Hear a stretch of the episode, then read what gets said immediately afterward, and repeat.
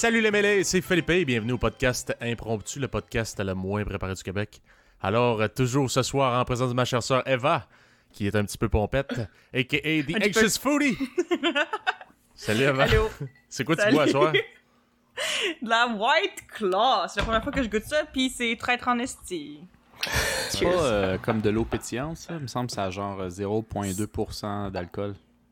Ça a 5% d'alcool et ça goûte strictement que l'eau pétillante. Ah, tu vois, moi je pensais que c'était 0%, mais quand j'y repense, c'est fort probablement. Parce que ça goûte pas l'alcool que je pensais que c'est zéro. C'est vrai que c'est traître. Exactement. J'ai goûté une fois, j'ai fait. C'est ah, vrai que c'est traître. Ben, t'as le. Je sais Ouais. pas si vous connaissez ça, le euh, Neutral, là, c'est genre N-U-T-R-L, de quoi de même? là? Neutral. Ouais, en tout cas, c'est c'est un peu dans le même style. C'est de l'eau pétillante, euh, mais alcoolisée. Puis ça goûte plus. Ça, là, euh, ma blonde a commencé à boire ça. Puis euh, c'est bon, man, ça goûte l'eau. Littéralement, ça goûte l'eau. Puis euh, Oh, bon. ça saoule. Fait que, regarde. Hein? bon, tant mieux. Ah, Euh, fait que je vais continuer à faire un tour de table. Donc, euh, toujours en présence de mon cher frère Marcos, euh, a.k.a. le Peter Pan des temps modernes. Salut Marcos. Bonsoir. Toi qui bois ton euh, gin tonic euh, avec euh, ton eau pétillante. J'avais juste une limpée, euh, mais pour ceux qui l'ont jamais fait, ouais, vous n'êtes pas obligé d'avoir du soda tonique. Là. Moi, j'ai fait ça avec euh, de l'eau euh, pétillante euh, President Choice, puis euh, c'était bien en masse. hein. Une petite, euh, une petite shot de lime, puis... euh, ouais, mais je bois plus ça parce que j'avais juste, j'avais juste assez pour un fond, je l'ai fini pour me craquer avant, tu sais, me mettre dans le mood. Fait que euh, là, je suis switché à la Club Burst Helsenweizen. Je sais pas trop comment prononcer ça.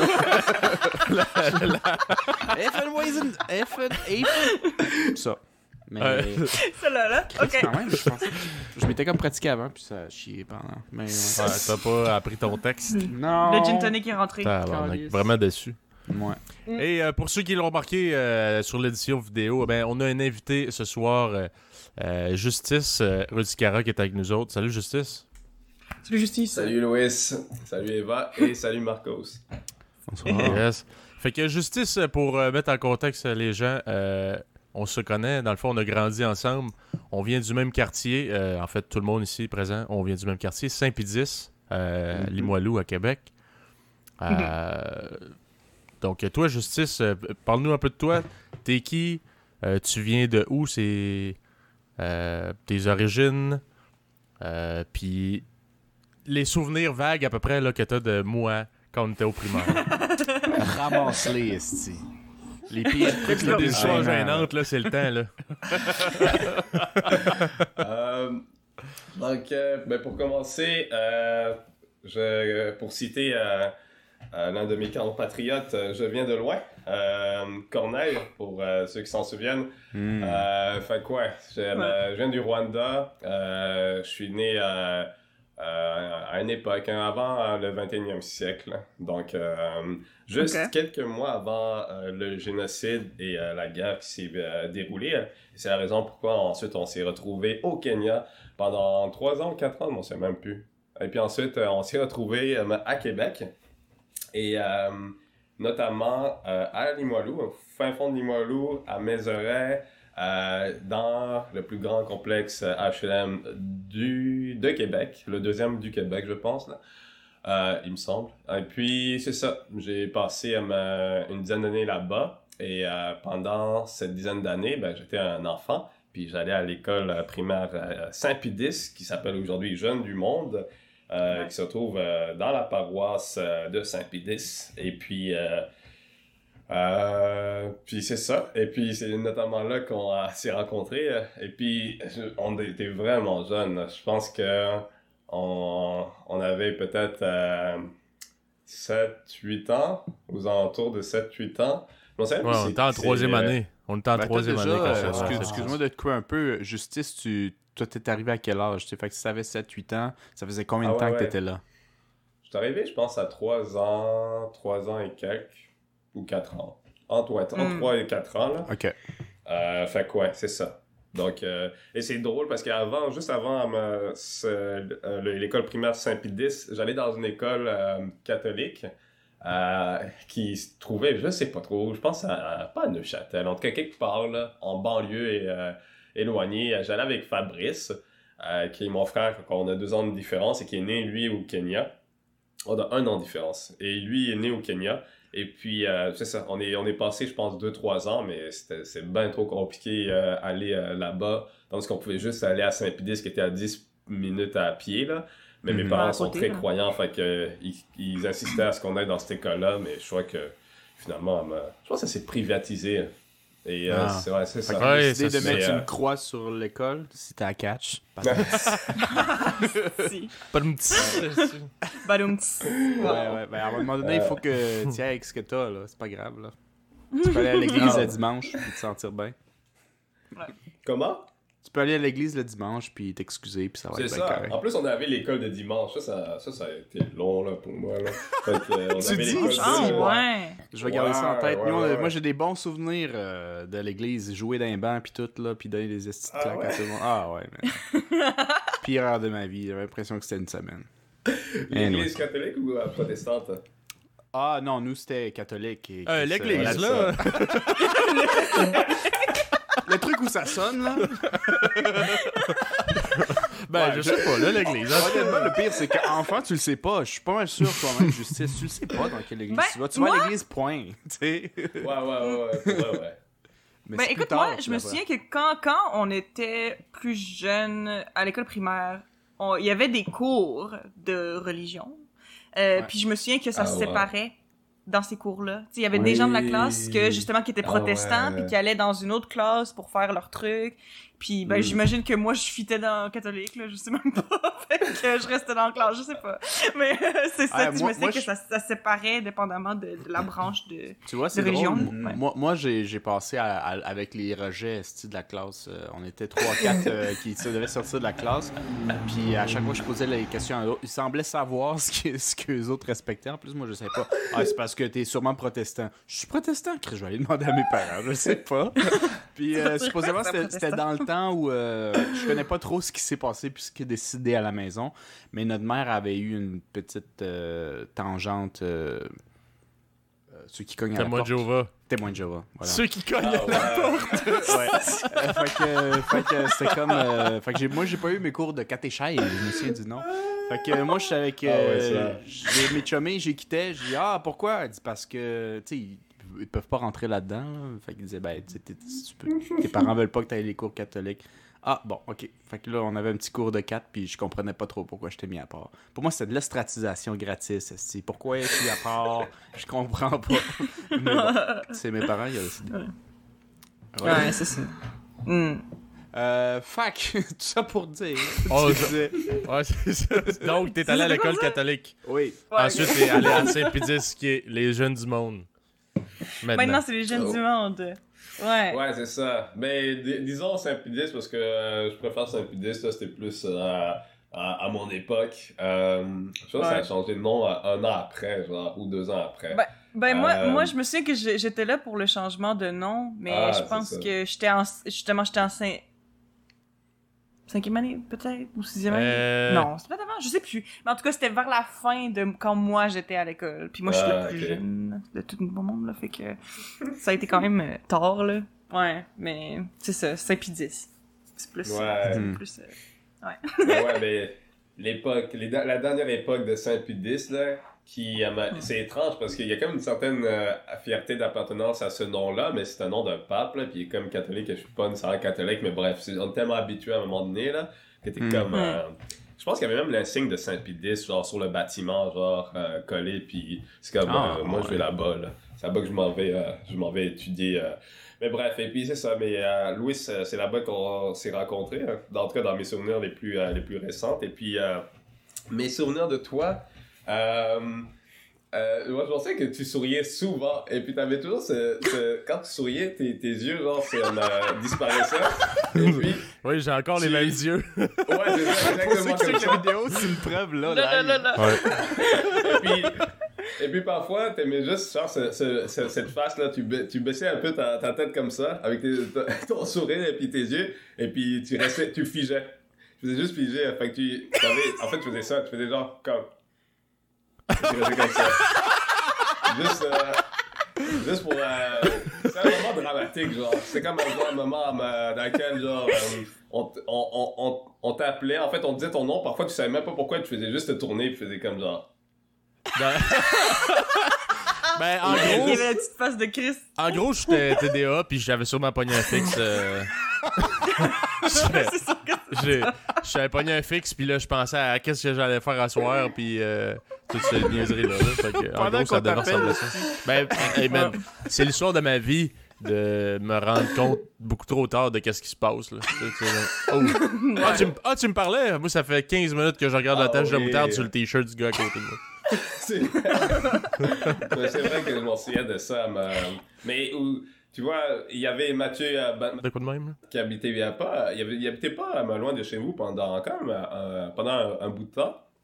Euh, Et puis on, on, s- on se retrouvait ensemble, euh, nous trois, pendant ma, euh, ma- pendant certaines périodes, genre. Et je m'en souviens pas, c'est tellement flou parce que moi j'aime ça voyager là, puis je me retrouve toujours avec différents types de personnes. Et puis, mais avec Mathieu Bosnat, je m'en souviin, et puis nous, nous deux, on avait comme genre eu cette phase dans laquelle, notamment, hmm, je sais pas si on se souvient de ça, mais la guerre, genre moi j'appelais ça la, la guerre à ma... La guerre, tout simplement, parce que j'avais pas trop de nom, La mais je peux plus spécifier la guerre des frères. parce que Fabrice avait sa gang de, de gars, et moi j'avais Mathieu, De quoi de même? puis pendant un moment il y avait toi aussi, puis il y avait aussi Alexandre. Mais euh, à un moment donné, ça s'est vraiment juste euh, euh, euh, rétréci à juste moi puis Mathieu. Quoi de même? Parce qu'on se faisait quand même défoncer là, avec la, la gang. Mon frère était un peu plus populaire là, avec ses amis. Là. Fait qu'il était comme genre une dizaine de gars. Et puis nous, on était genre. Et c'était pendant l'hiver, là. Sois- soyons juste clairs, là. On faisait juste se, se tirailler puis se coucher à terre. Et puis, je fais, c'est ça. Fabrice avait sa gang de, de bodyguards. Et puis moi, j'avais Mathieu De même? c'était fucking genre intense là. Pendant, mon- pendant un moment, on pensait qu'il était genre euh, euh, un descendant de, de Sparte, là, des Spartiates là. Et puis Oh euh, et lui il croyait aussi là. Mais bref. des enfants. Fait que c'est ça. Mais je m'en souviens pas si t'en souviens de, de, ce, de, ce, de cette gagarre qu'on s'est faite euh, avec, euh, euh, avec Fabrice notamment. Là. Euh, mais ouais, fait que euh, il y avait ça. Puis sinon, sinon je m'en souviens des, des, des soirées de gaming ou des, des, des après-midi de gaming parce qu'on faisait pas de soirée quand on était des enfants, il me semble. Ouais. Euh, Fin d'après-midi avant le souper. C'est ça, avec, euh. Ah, avec de la liqueur aux fraises. Ah ouais, ça c'était le bon vieux temps. des chip Lays nature puis des liqueurs aux fraises, ça c'était tout qu'il y a des parties dans notre temps, nous autres. On était hot. Ah. Ben oui, je me souviens de ça. C'était notre version du euh, Roi de la Montagne. Là. On se... On, se- on se challengeait à, à se battre là, puis c'était. Ben, je je sais qu'on faisait ça, il y avait des buts de neige pour le genre de déneigement, on montait là-dessus, puis là c'était comme justice l'intouchable. euh, N'importe qui qui l'approche, te manges un coup de poing dans la gorge. Ça, c'est. Ouais, C'est- ouais. C'était quand même violent. Pour des kids, là, ça- c'était terrible. C'était terrible. Ouais. Mais ouais, ça c'était. Sinon, moi je me souviens, euh, parce, que pour mettre en contexte les auditeurs, là, ça- dans le fond, on, a invité Justice, mais ça fait quand même un, un bon bout de temps qu'on s'est perdu de vue euh, par, ben, par les circonstances de la vie. Euh, Mhm. mais moi, je me souviens de Justice comme le gars qui, à- quand j'étais en troisième année, t'avais commencé à, à couler du nez, puis c'est comme le gars qui avait la grippe 365 jours par année. C'est quoi? Explique-nous, je sais c'est quoi que c'est quoi qui C'est quoi ce qui se phénomène? passe, c'est quoi cette maladie ou en tout cas euh, problème de santé là, c'est quoi? Euh, ben, pour vrai, j'avais aucune idée, mais c'est, c'est, c'est clair que tout le monde me connaissait là, à cause de ça. Là. Je veux dire, euh, mon nez coulait tellement souvent. Et puis, euh, n'importe quand, n'importe quand, même en été, genre. Et puis, euh, c'était embêtant, mais à un moment donné, j'étais comme, j'étais trop habitué. Puis tout le monde était aussi un peu habitué, mais ça devenait genre un peu gênant. là. C'était comme, mais là, je sais, tu fais quelque chose avec ton corps, genre. mais euh, absolument quoi faire. Je pense avoir visité dans ma vie une dizaine de fois des médecins, puis à chaque fois, ils savaient vraiment pas quoi faire avec moi. Puis il y, y en a qui sortaient des trucs comme euh, euh, Ah, ben c'est peut-être parce que tu viens d'Afrique. Puis là, ça devenait un peu malaisant cette affaire-là. J'étais comme Hmm, What? c'est pas assez, euh, C'est quoi le lien? c'est ça, et puis ton corps est peut-être pas prêt, en fait, à, à notre environnement. Et puis, j'étais comme, hmm, peut-être, qui suis-je? Qui, qui, que sais-je aussi? Mais les, ils étaient tellement pas cohérents, à ma- les médecins, puis tu vois, ils, ils, voulaient pas, en fait, trouver une solution nécessairement. Je, je sais avoir fait des tests d'allergie, puis il y avait rien du tout. hein. Mais même encore aujourd'hui, j'ai vu, j'ai consulté un médecin il y a comme euh, une semaine, puis là, j'étais comme, OK, ça fait quand même longtemps que j'ai ça. Euh, J'aimerais juste faire une chirurgie dans mon nez. Ouais. Puis euh, ils m'ont, il a accepté de me faire, de me faire demander euh, de voir un spécialiste euh, au nez pour euh, faire une chirurgie. Fait que, euh, ouais, c'est ça. Mais ouais, mais en fait, la raison d'où que ça vient, je pense que c'est, euh, je pense que je suis sensible. Je suis trop sensible, c'est pour ça. Et puis, euh, Ok, bon. mon corps, euh, Ouais. il overreact euh, sur euh, des, petites affaires qui viennent m'attaquer, genre en moi, et puis euh, il, il veut juste me protéger, en fait. Et, euh, mais selon le médecin que j'ai vu la semaine passée, il pense que j'ai comme dans mon nez, euh, ben il pense que j'ai raison. Fait que ça commence, c'est ça. Il pense que j'ai raison. sens que respecté mon- déjà.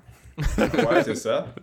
Fait qu'il- il pense que justement, euh, j'ai une certaine, euh, mon corps a une certaine hypersensibilité qui provoque plus de Mm. mucus dans le nez, qui, a- qui a comme bouché mon nez au fond, et qui fait ça constamment. et donc, il faudrait que il, retire, il enlève le truc à l'intérieur, ben, il vérifie qu'il y a bien quelque chose, mais lui, il pense, il a, il a vu quelque chose, genre, en regardant dans mon, dans mes narines. Fait que, euh, c'est ça. C'est, euh, ça, ça, va- ça va régler, mais sinon, euh, je peux confirmer que mon nez coule autant à Peut-être un peu moins, là. Peut-être en- en grandissant, ça c'est comme... Mais bref, c'est ça. Ok. Ça se passe. Ouais, fait que ça fait plus que 10 ans que ton nez coule, puis euh, c'est la vie. Ah ouais. Voilà. Ouais, Bon. mais euh, Fabrice aussi, mon frère. Mon frère aussi, euh, qui a un an de différence avec moi. Ah, fuck. Mais... mais, euh, ouais. Les deux, Non, lui, c'est... Ah? vous deux, vous êtes, vous avez cette Ouais, sensibilité. on a une sensibilité au nez. Même Puis lui les qui parents, est encore un peu plus pire. Comment? Puis les parents, non. Non, le reste de ma famille, on est, euh, sont, ils sont vraiment corrects. Il y a juste nous deux qui euh, Eh ben. sont euh, Vous êtes très qui, qui sensible. avons cette sensibilité. Mais, mais, mais lui en particulier, c'est encore plus euh, intense parce que ça s'est réglé, mais il, il- il y avait des, des trucs dans le nez. Là. Ouais, ouais, ouais. Euh, euh, ben, il y avait des trucs dans le nez. Il y avait des, euh, des ses yeux. euh, ses yeux devenaient rouges. Il devenait très euh, allergique finalement. Hmm. En tout cas, fait que c'est ça. Bon, ben. Fait Fait que- que c'est comme ça qu'on le connaît. Ça, c'est, ça, c'est mon souvenir de, de jeune enfant avec sa perception de si, ouais, justice, il y a, il y a toujours le rhume. Mais, euh, bref, euh, pour, pour, euh, pour résumer un peu, là, c'est ça. On a grandi ensemble, on s'est connus, j'étais en troisième année. Après ça, euh, on a été à l'école ensemble pas mal jusqu'au secondaire. Puis au secondaire, j'ai fini par euh, doubler. euh, mon secondaire 3, si je me rappelle bien. Puis j'ai fini par euh, aller à l'école avec euh, Fabrice, qui est ton frère. Euh, fait que de- voilà de, de là d'où on se, on se connaît. Eva, toi, tu connais Justice de plus de vues, là, mettons, c'est parce que. Ouais, ben c'est ça, tu sais, je veux dire, euh, comme, comme quand Felipe m'avait dit « Ah oui, tu sais, mon ami d'enfance, Justice, pis tout », j'étais comme « Ah, je sais définitivement c'est qui, je sais c'est qui Fabrice aussi, mais tu sais, je veux dire, euh, c'est ça, je pense que, tu sais, j'étais juste comme un petit peu plus jeune, fait que c'était comme, tu sais, des, Mm. des gens que je connaissais à l'école, mais tu sais, que c'est ça, ouais. C'était comme Puis- de vue, là. Ouais. Marco, c'est un peu la même affaire, j'imagine. Là, tu sais, on a tous euh, grandi dans le même quartier, on a pas mal tous des amis en commun, du monde qu'on connaît. Hmm. Ouais, de vue, là. Mais euh, à mon souvenir, euh, Justice, il était un petit peu plus grassouillet. C'est vrai ça. Ouais, c'est le petit. C'est l'ami euh, petit gros à Louis, là. Ah, mon Ben là, tabarnak, moi, moi j'étais dessus un petit peu. euh, ouais, ouais, oui, ouais, oui. Non, non, mais je dis juste ça. C'est le seul truc que je me souviens parce que je l'avais pas vu nécessairement si souvent. Là. On invitait non plus pas tant d'amis à la maison. Fait que, tu sais, quand tu les voyais, c'était genre. euh, Ah ouais. En bicyclette avant la. Ouais, c'est plus en bicyclette devant la maison, mettons. Puis, euh, Ok, ouais. tu sais, ah, je pars Ah avec oui, tel ah ami. oui, je m'en souviens. Ben moi, je m'en souviens d'être venu quelques fois chez vous et puis euh, euh, c'est quoi donc? Ouais. Puis c'est Gamer dire, puis mais- boire de la liqueur aux fraises. Ah ouais. J'aimais tellement pas ça en plus. là. Ouais, c'est Mais pas, c'est pas euh, génial. J'aime toujours pas ça. Mais je m'en souviens en fait encore de vos voix de quand tu étais plus jeune. Et puis je trouve ça encore. Je, je- je suis en train de me réhabituer en fait à, à vos voix d'aujourd'hui. hein, parce que. Ça, en c'est.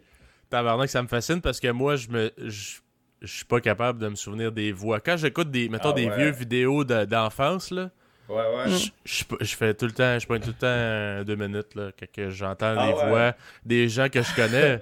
Ouais. C'est fou, pareil. T'as une bonne mémoire parce que moi, je me souviens pas des voix des gens. Ben, euh, ouais, c'est Ouais, quand, même drôle. Je dirais que c'est réciproque là-dessus. Là. Je veux dire, euh, t'es rendu avec une voix assez grave comparé à ce que j'ai entendu avant. C'est la même chose, tu sais.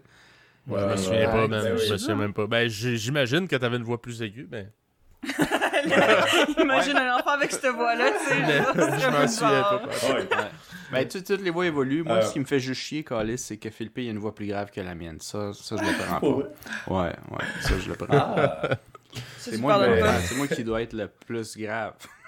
Ben là, si tu veux qu'on fasse. Ben, rien. Moi, je m'en souviens que t'avais quand même, quand t'es plus jeune, t'avais quand même une voix un peu plus aiguë que, que Louis, à mon avis, genre. Ça Alors, se peut très bien. pas trop, en fait. Ça se peut très bien. Honnêtement, j'ai jamais catché avant de m'écouter en enregistrement. Donc, avant de faire des podcasts, moi, dans ma Ah. tête, là, ma- dans ma tête, on s'entend. en- Je sais pas vous, là, mais on s'entend toujours plus grave. Ouais, ouais. Ouais, ouais, ouais. Fait que, tu sais, toi, déjà, juste ça, une voix, c'est grave. Fait que toi, tu dois t'entendre fucking grave dans ta tête. mais, mais moi, je m'entendais grave correct, là. C'était smooth. Là, quand je me suis écouté, Ouais, ouais, gni, gni, gni, je dis, et c'est moi. Au début, j'ai pas aimé ça. Là, c'est correct. Là, je me suis assumé, tu veux Ouais, mais pour vrai, quand, t'entends ta propre voix, là, ben, je veux dire, maintenant, pour vrai, je, je, je suis habituée, puis genre, c'est rendu que même quand je m'écoute en enregistrement, je trouve pas que ma voix sonne tellement différent de comment je m'entends, mais je me souviens, la première fois que, genre, j'ai entendu ma voix, là, dans le podcast, j'étais comme... Arc! C'est comme ça que les gens m'entendent, pas vous autres. Ouais, non, c'est ça, mais toutes les, toutes les autres sont habitués. Fait que le premier qui trouve ça dégueulasse, c'est juste soi-même. Parce que moi aussi, Ouais, j'ai dit commentaire à tout le monde. J'ai dit, ah, ma voix, c'est ça que vous avez entendu toute votre vie? On a tous dit la même chose. Puis toutes les autres, t'es bien Ouais. correct ta voix. Parce qu'ils sont habitués à ça, tu sais. C'est vous ça, avez- mais en tout cas... Ces réflexions-là, vous avez eu après ma- votre première expérience de balado, là, quand vous l'avez écouté? hein? Euh. Ben moi je veux dire tout- euh, toutes les toutes les vidéos que je m'écoute euh, c'est- Ah, je trouve ça. ça euh, je trouve ça bizarre parce que moi quand je parle c'est pas la voix que j'ai l'impression de projeter. Mais euh, mais moi ben c'est ça me dérange pas particulièrement là, mais c'est sûr que c'est spécial. Mais tu sais comme euh, euh, toi Justice t'as étudié en cinéma donc tu t'enregistres tu dois tu- ton choc là euh, avec, face à ta propre voix là ça Ça a commencé assez tôt parce que, hum, tu vois, la première fois que je me suis... La première fois que j'ai eu un rôle, en fait, j'avais comme 16 ans, 16-17 ans. Et puis Mhm. là, je passais genre à la télévision de Télé-Québec. Et puis euh, là, là, quand je me suis écouté, j'ai tellement pas aimé ça, là. Ah, Ah, On ah, connaît tout ce euh, chemin. C'est ça. Et puis, le, le pire, c'est que c'est ça, ça, ça passait à, t- à TV, puis ça créait un genre de petit buzz autour de, de moi à, ma- à, à, à Jean Brebeuf, parce que, genre, moi, j'en parle pas vraiment, là, mais ça s'est ça s'est- c'est un peu circulé, puis tout le monde s'était préparé pour écouter à ma... de- de- en tout cas, ceux, ceux qui étaient à ma- dans, dans, dans mes classes, là, euh, ils, se- ils, ils ont écouté, la plupart ont écouté à ma- l'épisode, et puis il y en a qui, le pire, tu, ben, une personne en particulier euh, m'avait à, à ce quoi, qui me sortait les citations genre de, ma- de, de- de- des, des, des, des, des textes que je disais dans, dans l'épisode et puis euh, Ah, mais j'ai beaucoup de difficultés avec cet épisode qui est même je devrais pas dire ça mais il est encore accessible dans les internets si on Ah ouais. cherche bien S'il y a du monde euh, que- C'est- qui ont de la C'est patience. un épisode de quoi exactement? Est-ce que je sais pas si j'ai manqué cette partie-là? C'était un épisode C'est de quoi? euh, c'est- en fait c'est la série euh, Chabot et filles qui avait comme eu trois saisons et c'est pas ça se passait à Québec là. C'était une série euh, de, de, de policiers là. Puis au début c'était comédie c'est- ça s'est tourné un peu plus dramatique euh, dans la dernière saison là. Euh, la Mm. troisième. Et puis c'est ça puis j'avais genre j'étais comme guest star genre en tout cas quand j'étais euh, le méchant d'un épisode qui était pas vraiment un méchant finalement. Mais bref et puis c'est ça et puis j'étais encore en, en train de, de j'étais en puberté genre. Fait que c'est un peu drôle à me, me voir comme ça et puis la voix ça je sais que j'ai j'ai pas voulu écouter l'épisode à cause que même en fait pour être franc là euh, je pratique encore de temps en temps et puis je j'ai beaucoup de difficultés encore à m'écouter même si je, je suis devenu habitué à ma voix parce que en effet c'est très grave quand je parle. Fait que quand je m'attends je suis moins grave que qu'est-ce que ma, Ah, m'attends, ouais, puis- toi, c'est l'inverse. ouais Ah non, moi, je, ouais, m'en- ouais. moi, je m'entends. Moi, ma voix, c'est Barry White dans ma tête. Puis quand, quand je l'écoute, c'est tellement loin de ça. Oh mon Dieu. Moi, c'est le jour et la nuit. Là. Ah, ouais, Mais moi, j'ai je- appris aussi à, à moduler ma voix là, pendant mes, euh, mes quatre euh, années euh, des, euh, dans, dans une école privée, euh, justement, euh, qui s'appelait, euh, en tout cas, une école privée ici à, à Québec, là, pour euh, l'acting. Et puis moi, j'ai, c'est surtout, on avait surtout été formé en théâtre, que moi, j'aimais pas, parce que je pourrais faire plus le contrôle du cinéma, là. le, le style du cinéma qui est comme plus euh, euh, qui est comme plus méticuleux, léché et puis plus concentré, tandis que le théâtre c'est comme plus explosif. Genre, je, ben je, ça se passait bien, mais je préférais moins ça.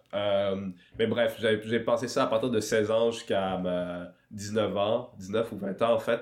J'ai, j'ai, je suis allé dans cette école et puis c'est à travers ça qui était une agence. C'est pour ça que je voulais rentrer en tant que, euh, dans, en tant que comédien pour entrer en fait dans l'agence qui était Ouais. comme pratiquement la seule agence à Québec. Et puis euh, c'est comme ça que j'ai euh, euh, je suis rentré dans l'industrie du cinéma. Donc j'avais c'est ça 17 ans environ. Puis ensuite euh, la première, le premier rôle que je pense que j'ai eu c'était un troisième rôle dans une série qui s'appelait 30 vies qui se passait à Montréal. Ah! Ça, c'était drôle. Ah ouais? Parce que, euh, premièrement, j'avais fait les auditions pour avoir euh, des premiers rôles, ceux qui s'est pas passé. euh. Et la, mé- la méthode d'audition était assez particulière pour, pour l'au- l'autrice qui était aussi la productrice qui s'appelait. Ah, je m'en sais plus. En tout cas, mais. et, mais elle fait beaucoup de, grosses productions avec Radio-Canada, justement. C'était une production de Radio-Canada de, de téléséries dramatiques. Là. Et puis, malgré que j'avais pas eu un premier rôle à travers les auditions, euh, et puis c'est un peu euh, awkward aussi comment il faisait ça, à mon avis, mais bref. C'était 30 vies, c'était une série qui se passait dans une école, euh, qui était comme dans, dans un secteur populaire, Hochelaga, même si je sais pas s'il mentionnait là, dans la série, mais c'est là-bas qu'il tournait. Et puis, c'était comme des, des, un endroit difficile avec des jeunes avec plein de, de difficultés div- euh, divers. Et puis, à chaque, à chaque épisode, c'était toujours un étudiant différent. Et euh, à chaque semaine. Et puis, parfois, un étudiant, on le suivait pendant deux semaines. Mais bref. Et puis, moi, j'avais auditionné. Et euh, j'étais très chanceux ma première année dans cette agence-là. Puis j'avais auditionné, auditionné pour cette série. J'ai pas... L'autrice m'a pas, m'a pas sélectionné pour créer un, pro- un, un personnage, parce que c'est comme ça qu'elle procédait. Là. Ok. Elle sélectionnait du monde et puis ensuite elle créait un personnage autour euh, de ces personnes. Euh, Disons tout simplement qu'il n'y avait, il y avait pas de noir dans la première sa- Il y avait saison. pas de noix. Ah bon. Ah et bon. puis, Bon. et puis c'est ça le truc, c'est que moi, les rôles que j'ai eus et puis que j'ai encore, c'est toujours des personnages de noir. Il faut qu'ils soient noirs, parce que sinon, j'ai pas de rôle. Ça peut pas juste, Euh, ça peut pas juste être un personnage point puis ça donne qui est noir, tu sais, plutôt. non. Il faut que Non, ce soit le but du personnage, euh, l'identité, euh, tu sais, ouais. En tout cas. Puis dans Chabot été, je jouais justement un Africain, un jeune étudiant africain qui, à ma- qui se retrouvait à qui étudiait à l'université Laval. Euh, puis ça, c'était comme bizarre parce que j'avais comme genre 16, 17 ans et puis j'étais pas encore à l'université. Puis j'étais comme, Hi, oh, ok, d'accord, je suis. il trouvait que t'avais l'air euh, mature, euh, peut-être, Ouais, euh, je sais pas. Mais la première scène de la que qu'on a filmé en plus, je pense, mais aussi de la série, euh, de la de l'épisode, j'avais un, un capuchon, puis j'avais un couteau genre long comme ça là, d'environ 30 Oh mon cm et puis j'attendais quelqu'un dans la forêt pour le poignarder. Euh, comment fin de euh, l'université. Tu le vivais comment, euh, ce rôle-là, toi? Ouais, hein, c'était quoi, Ben, ça, toi, faire ça pour toi? Pour vrai, moi, j'étais tellement habitué d'écouter des films là, américains puis aussi québécois. Pour moi, c'est normal que j'ai un rôle comme ça. C'était comme, c'était dans l'ordre des choses. Puis on va en venir à Mm. ça, j'imagine, mais c'est ça que j'ai remis en question en fait euh, par- dans le temps. Ouais. Euh, mais euh, reste que c'est ça. Mais pour moi, je trouvais ça quand même excitant. De toute façon, tu sais, j'étais jeune et puis j'avais un couteau dans les Mhm. mains, genre, et puis j'étais sur un plateau de tournage avec T'avais le droit. 40 Ouais. personnes. Puis en plus, c'est très quand t'es un personnage principal comme ça, là, t'es comme vraiment bien traité. T'as genre une assistante avec toi qui s'assure à chaque 5 minutes que t'es correct, puis elle t'apporte la bouffe, puis elle te déplace un peu partout. Fait que Hey, j'étais ça, c'est bon pour sorte de- l'ego, ça. Ça, Ben c'est oui, bon Ah, pour l'ego. Fait que, euh, non, ben, je trouvais ça vraiment nice. En plus, on m'avait mis de la fausse sueur, on m'avait mis une fausse cicatrice. L'épisode s'appelait La cicatrice. Fait que j'avais une... C'était moi, la cicatrice, genre. Et puis, euh, c'est comme métaphorique un peu, là. Puis j'avais une fausse cicatrice sur les bras, puis je capotais, genre. Et puis ça, c'est avant que les cellulaires soient aussi... J'aurais poussé ça tellement partout, là. Mais bref. Mais j'avais été maquillé pendant genre une heure, comme... euh, on avait mis genre une fausse cicatrice dans mon bras et puis je l'avais je devais le garder pendant quelques jours en plus fait que je me promenais avec ça genre puis je voulais pas le dire à personne en plus mais de temps en temps j'étais comme hey qu'est-ce que t'as dans les bras? Je fais comme je peux pas Ah, c'est rien. Du vécu. Que- Ah, je peux pas en faire. Je peux pas te le dire. mais ouais mais le premier Ça donne un petit air, à- quand même. à- comment? Ça donne un petit air. euh, Ouais, mais c'est ça, un voyou. Et puis, pour vrai, mon costume, c'était, euh, c'était à ma...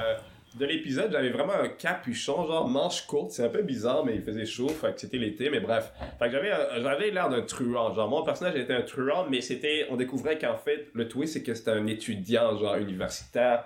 Et puis, Wow. il voulait essayer de tuer, en fait, euh, un- un- une personne qui avait assassiné euh, probablement ses parents, parce que lui, l'enfant, finalement, ça avait lié avec... Ça tombait bien, c'était un Rwandais, c'était euh, sur une histoire euh, liée avec un massacre, euh, genre génocide, euh, et puis bref. Mais... Euh, Ah, quel c'est adon, ça. t'as quitté un génocide, fait qu'on va t'en crisser dans un génocide euh, plus euh, local. Let's fucking go, man. Ouais, quand même bizarre. Et c'est farfetch un peu. Ouais, ben ouais. Ben, je t'avoue que c'est assez euh, ma- malaisant l'industrie, là, de temps en temps, là. Mais bon, fait que... euh, euh, et, mais ouais, fait que mais mon premier rôle que j'ai eu, c'était encore... encore euh, avant même le truc du, du, du couteau et puis du capuchon, là. On m'avait euh, shippé à, Montréal parce que là, euh, celle qui faisait les auditions, là, celle qu'on appelle euh, la directrice de casting, avait bien aimé, mon, ma performance et puis elle voulait absolument me donner un petit rôle au moins dans la série. Et ma première expérience était justement à Montréal, sur le plateau de 30 vies. Et j'étais tellement impressionné parce que il y avait comme deux caméras, il y avait comme 30 personnes. C'était un gros set de tournage, un, grand un gros plateau. Et puis, euh, ce qui était drôle, c'est que j'avais fait trois heures pour aller là-bas en autobus. Et puis j'avais comme fucking 16 ans, genre. Puis j'arrive Mm. là-bas. Et puis, euh, là, il faut que je me retrouve à Montréal. Puis je suis comme, hey shit, ok, cette ville-là est un peu plus gros qu'à Québec. Et puis, je me retrouve sur, à, ma- à Radio-Canada. Et puis ensuite, sur le plateau. Et puis, tout ça par moi-même, genre. Euh, c'était comme, euh, je pensais être capable de faire ça, je l'ai fait, mais c'est quand même assez fucked up quand j'y pense. Et puis, quand je suis allé sur le plateau de tournage, euh, on a fait cette scène où que j'étais, en fait, euh, pour vrai, je pense que mon nom dans le générique, euh, c'est comme euh, un délinquant. J'étais un délinquant. Et euh, je devais ramasser rôle? avec un autre gars. Hein? C'était ça ton rôle, juste délinquant? Ouais. Délinquant. euh, nice. je devais, avec un autre gars, il fallait que je récupère genre un sac, genre brun. Très, c'est vraiment louche, mais la dame, c'est comme. Et puis en plus, jouer le rôle d'un haïtien, ce qui était encore plus drôle. Ben, en fait, je faisais partie d'une famille haïtienne, et puis il y en a beaucoup d'haïtiens à, à Montréal, mais euh, ils m'ont, la, la directrice de casting m'avait vraiment aimé, fait qu'elle m'a genre dit, tu sais quoi, on va donner ce petit rôle-là à lui.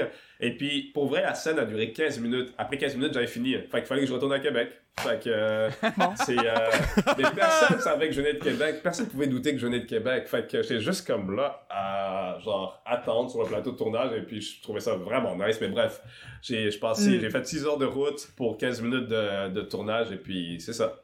Chris, t'avais intérêt à rester pour les petits sandwichs, esti, à pas rester pour fucking 15 minutes. J'espère que t'en as ramené chez vous. Moi, il me semble que c'est dans... Moi, il me semble que c'est sur un plateau de tournage que j'ai commencé à boire du café noir.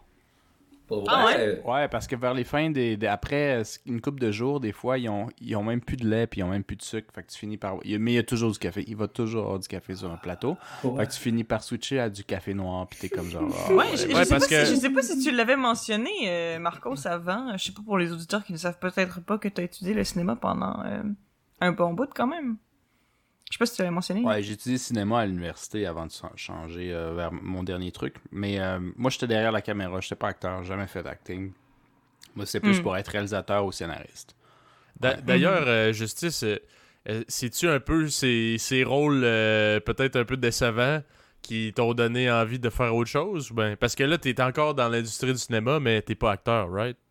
Ouais, ben, c'était à ma. Je veux dire, en y repensant, c'est c'est vrai que c'est décevant, mais moi, quand j'étais plus jeune, je trouvais ça vraiment cool, là. Je veux dire, Ben tu, oui. tu peux jouer un bandit, genre, qui qui aimerait pas ça? Puis, mais bref, mais c'est sûr que c'est un peu malaisant quand tu te rends compte que c'est juste pratiquement ça qu'on te propose, là, surtout quand on te donne des personnages de noir.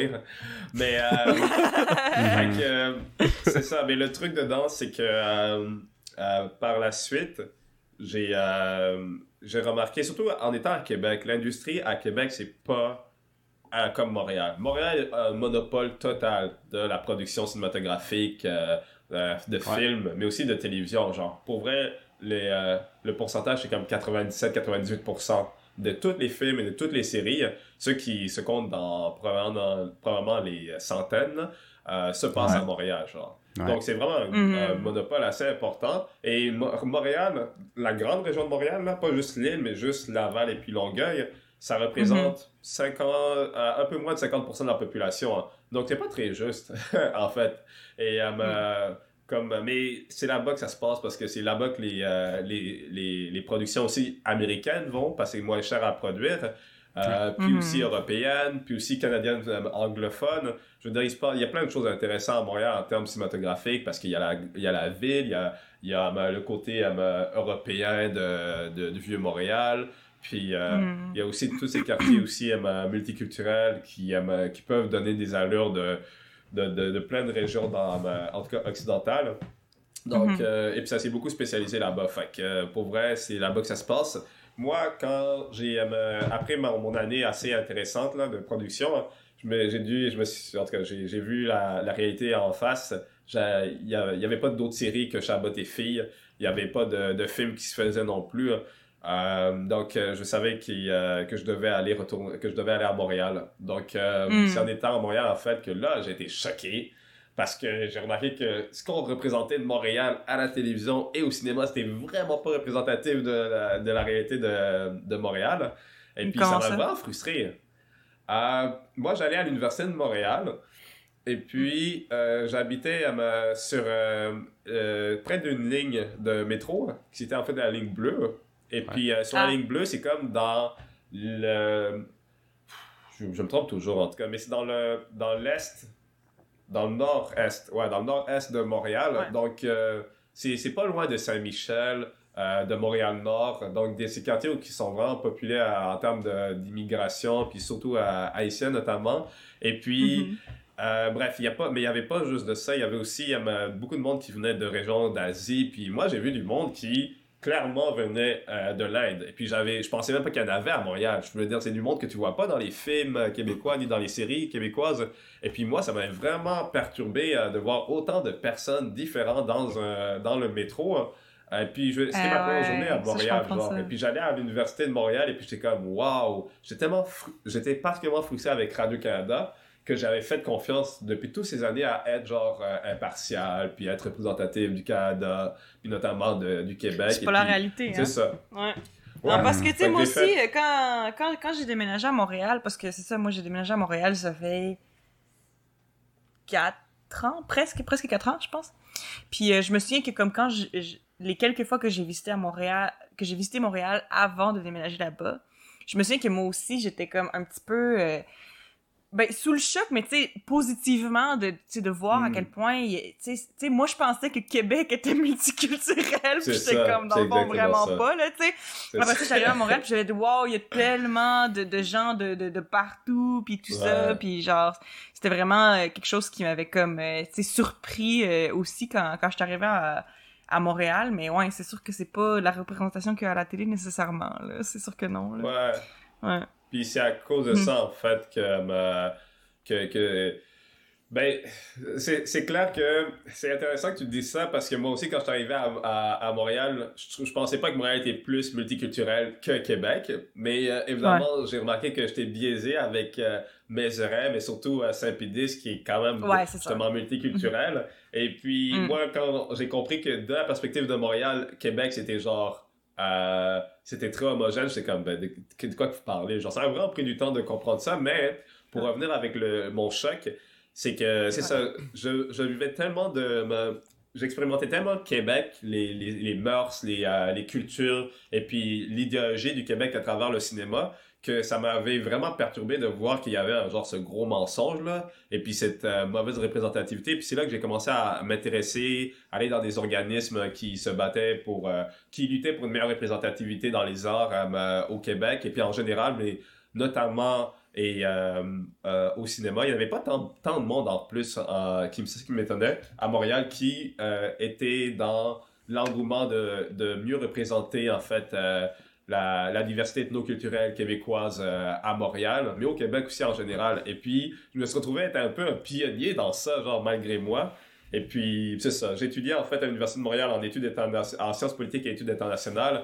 Et puis, Mhm. euh, qu'est-ce qui est arrivé, c'est que, c'est ça, je faisais des, finalement des sciences sociales en parallèle de essayer d'intégrer l'industrie de, de- du cinéma en tant que comédien, mais finalement, j'ai bifurqué parce que je me suis dit, il faut que je crée des films pour euh, me pallier, en fait, à, à ce problème de représentativité. Au pire, je vais mettre mon, Ok.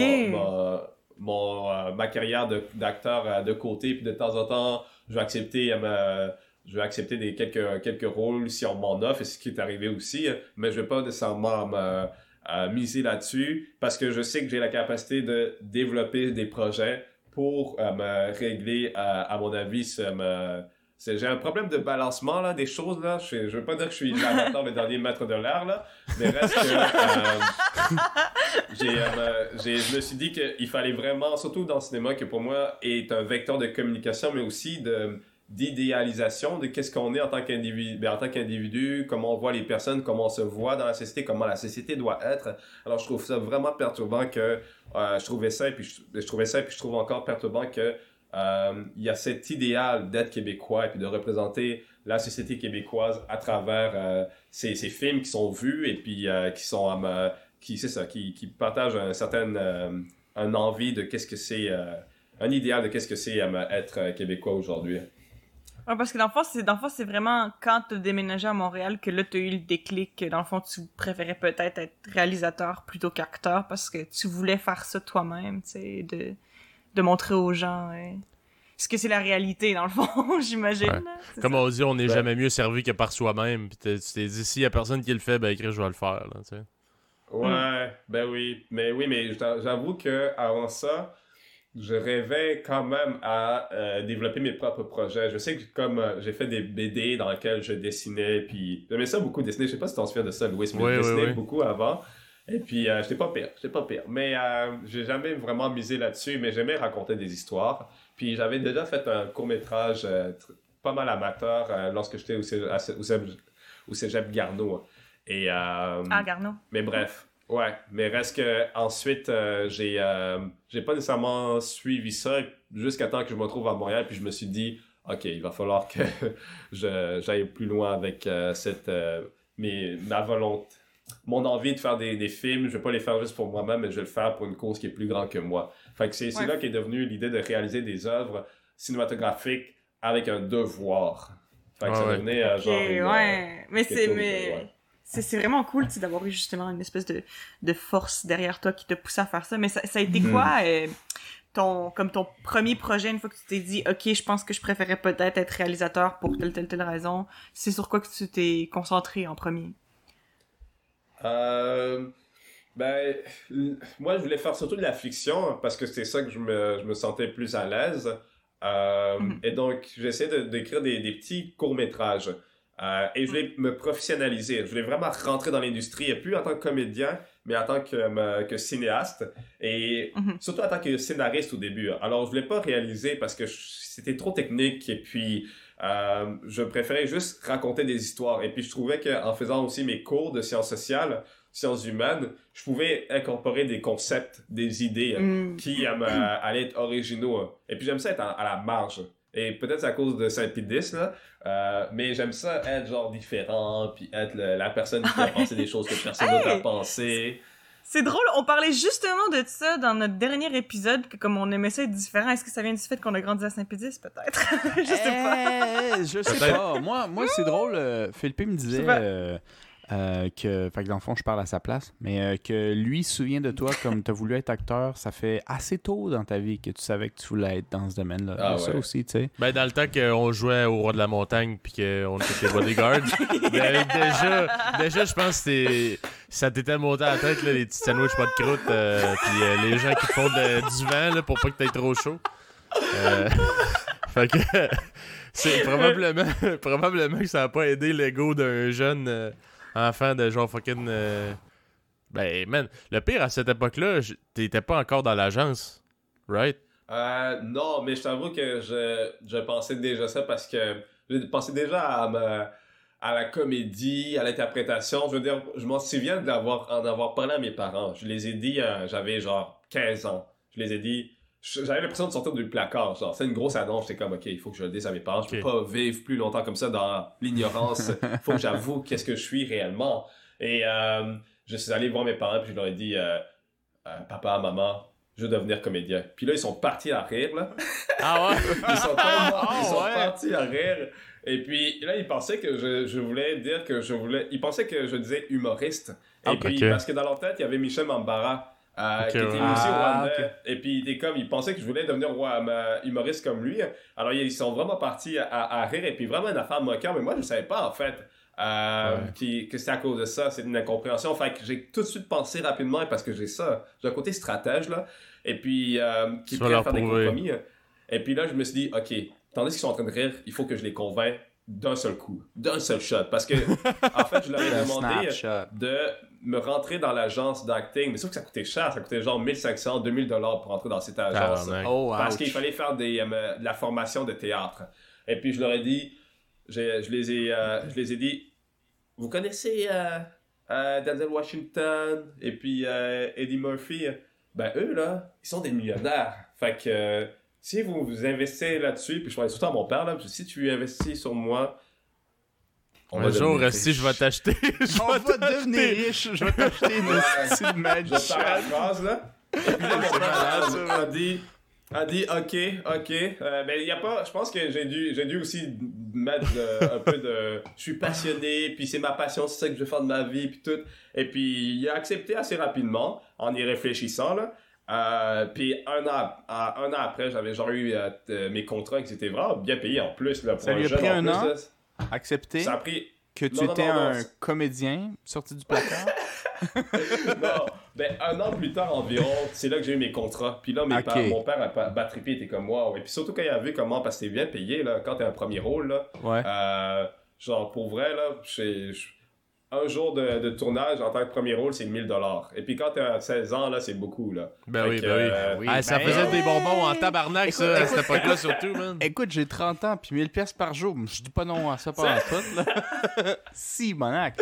Hey, Hey, deux ben- jours de tournage, c'est le- ce que je fais en un mois. moi. Hey, tu peux payer la tournée de bonbons au PJ, toi, t'arrivais, hey, les boys, c'est Simon Bill, tournée.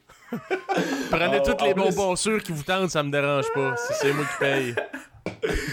Mais, pas- mon père, quand il a vu ça, il était comme, ok, shit, ok, ouais, toi, tu vas rester dans cette formation. Il m'a poussé à rester dans cette école de, Bon. de, de théâtre là. Euh, fait qu'il a vraiment vu qu'il y avait du potentiel là-dessus. Mais bref, tout ça pour dire que euh, c'est vrai que ça a commencé assez tôt. Je l'ai vraiment, et je vois encore la vie de manière très cinématographique. Et ça, ça, ça m'aide en fait à réaliser des projets parce que malgré mon manque de connaissances techniques et puis même euh, preuve ben, euh, académique en cinéma, j'ai tellement, je me suis tellement immergé dans cet univers. à me- je veux dire, je pense que Louis, t'en souviens de mon comportement. J'avais des, des, euh, j'avais et même encore aujourd'hui, j'ai des attitudes euh, dramatiques de, à ma- de, de raconter des histoires, d'agir et puis de réagir. Je veux parfois, je me pogne à parler aussi de manière très à ma cinéma scénaristique, genre. Et, euh, mais c'est ça. Fait que très jeune, j'étais, je, je performais. Puis je trouve toujours qu'on performe, en fait. Que la vie, c'est. Là, je vais loin, là. Mais je trouve que la vie, c'est comme euh, une grande pièce de théâtre ou un grand film dans lequel chacun, chaque vie est comme. euh, chaque personne a son rôle principal. Et puis il y a tout. Il y a ses, ses rôles secondaires, puis il y a ses figurants qui passent derrière nous. Et. et euh, j'ai pas l'impression que le monde tourne autour de moi, là. C'est ça la particularité, là. Et puis c'est ça qui est cool parce que moi, j'ai pas un ego qui va avec ça. Mais j'ai vraiment l'impression que tout le monde est son propre. Et son propre main, euh, main character, même main character, genre. Fait que, Ouais, ouais. Le personnage principal. Exact. Fait que c'est ça. Ouais. Chris. Hey, J'avais déjà mentionné dans un. Je pense qu'il y a un podcast qu'on a perdu en plus. euh, pour X raisons. Mais euh, on avait eu la on avait sorti la théorie de la matrice. Tu l'as vu la matrice, Justice? Oui, ouais, ouais. Ouais. Ah, en fait? Le non, premier- premier je du nom, l'histoire. 1950. T'as Ah, ok. t'as jamais vu la Matrice? Ouais, je sais. Hey, ça, je c'est je moi choquant. non plus, je l'ai pas je vu, sais, fait que. hein. Ouais, mais toi, ça, écoute, euh, l'électricité, Calis? C'est quoi Justice, Justice, il a étudié là-dedans, le cinéma, mais quel C'est péché. vrai, c'est vrai. Non, En tout cas, c'est la confidence à J'ai vu justice. des extraits, mais j'ai jamais. Je, je me vais me rattraper. Je suis tant que je suis encore en vie. Non, mais ok, honnêtement, ben, moi, ça, c'est mon opinion, là, je sais pas à quel point elle est valide. là. Mais moi, j'ai l'impression que, tu sais, les, les, les films euh, comme classiques, c'est comme, tu sais, tu connais le principe, pis c'est correct. Non, Tu non, tu non, non. Non, Non, non, non, non. Non, je suis d'accord, c'est pas la même chose. Ta gueule, avant. Tu, tu, Si- tu sais même pas c'est quoi l'affaire de, de pilule bleue, pilule rouge, puis tu dis on comprend le principe. Non, non, Ouais. tu comprends pas le non, principe. non, mais ce que je tu veux dire, c'est que, que pour monsieur, madame, tout le monde, moi, je serais d'accord avec Eva. Ouais. euh, tu Mais pour quelqu'un juste- qui étudie là-dedans, bon, ok, je comprends. Là, Je ça comprends devient moins. la- tu la perds un peu de crédibilité, peut-être. Du monde qui se connaissent, ouais. Anyway, moi, ce que je voulais dire, c'est que comme Matrice, c'est une, une variation de se voir comme son, un acteur de son propre film, mais c'était comme genre, Mm. qui qui me prouve que vous Mm. êtes pas tous des acteurs qui sont là juste pour donner de la vie à ma Ah vie, ouais. mais Ouais, que ouais. il y a juste moi qui est vrai, cette. J'ai pas vraiment un C'est ça. frère. Pas Vous êtes, vraiment... vous êtes tous des acteurs dans ma réalité. Un peu comme The Truman Show. avec Oh Jim my Carrey peut-être plus, tu sais. C'est une autre vrai? version, je trouve, du même concept. Ben, j'ai écouté ce film-là, et puis pour vrai, pendant un moment, j'étais comme. Est-ce que c'est un, c'est un message pour me faire comprendre que. Mais ça a tout traversé l'esprit du... Je trouve que ça a traversé l'esprit d'au moins une couple de personnes. Mais tu sais, euh, qui a fait genre, ah, mais vous êtes tous des acteurs. Là, tu regardes, tu regardes tout le Ouais, monde d'un air méfiant. là. C'est Ah, ça. là, tous tu penses que je le sais pas si que t'es payé, man. C'est. Mais surtout quand t'es un enfant, là, puis pour vrai, elle me- même le, le film, l'autre film de Jim Carrey, je crois, c'est comme numéro 13 ou quelque chose comme ça, et puis là, je commençais à avoir des chiffres partout, c'est comme...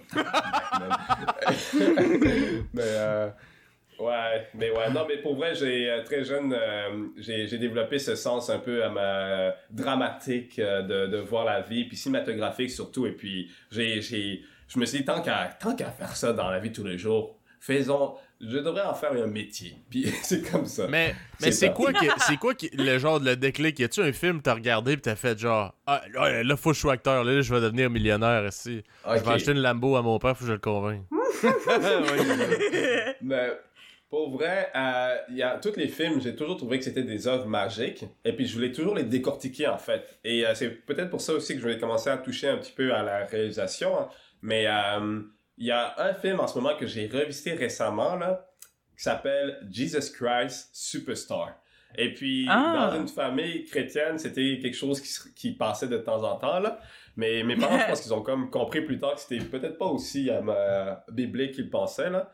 Et pour ceux qui savent pas c'est quoi, c'est une version Ouais. des années 70 d'un euh, comédie musicale euh, sur euh, Jésus-Christ. Mais euh, c'est vraiment, c'est très années 70. Le monde s'en dans les années 70 et puis c'est assumé comme genre une euh, du monde qui... Ça commence la scène où ils sont dans un bus des années 70 avec une gang de hippies qui se promènent dans le désert et ils sont en fucking près de Jérusalem. En fait, ils ont vraiment tourné là-bas. Et puis c'est un film euh, états-unien, là, j'utilise le terme états-unien, mais en tout cas américain.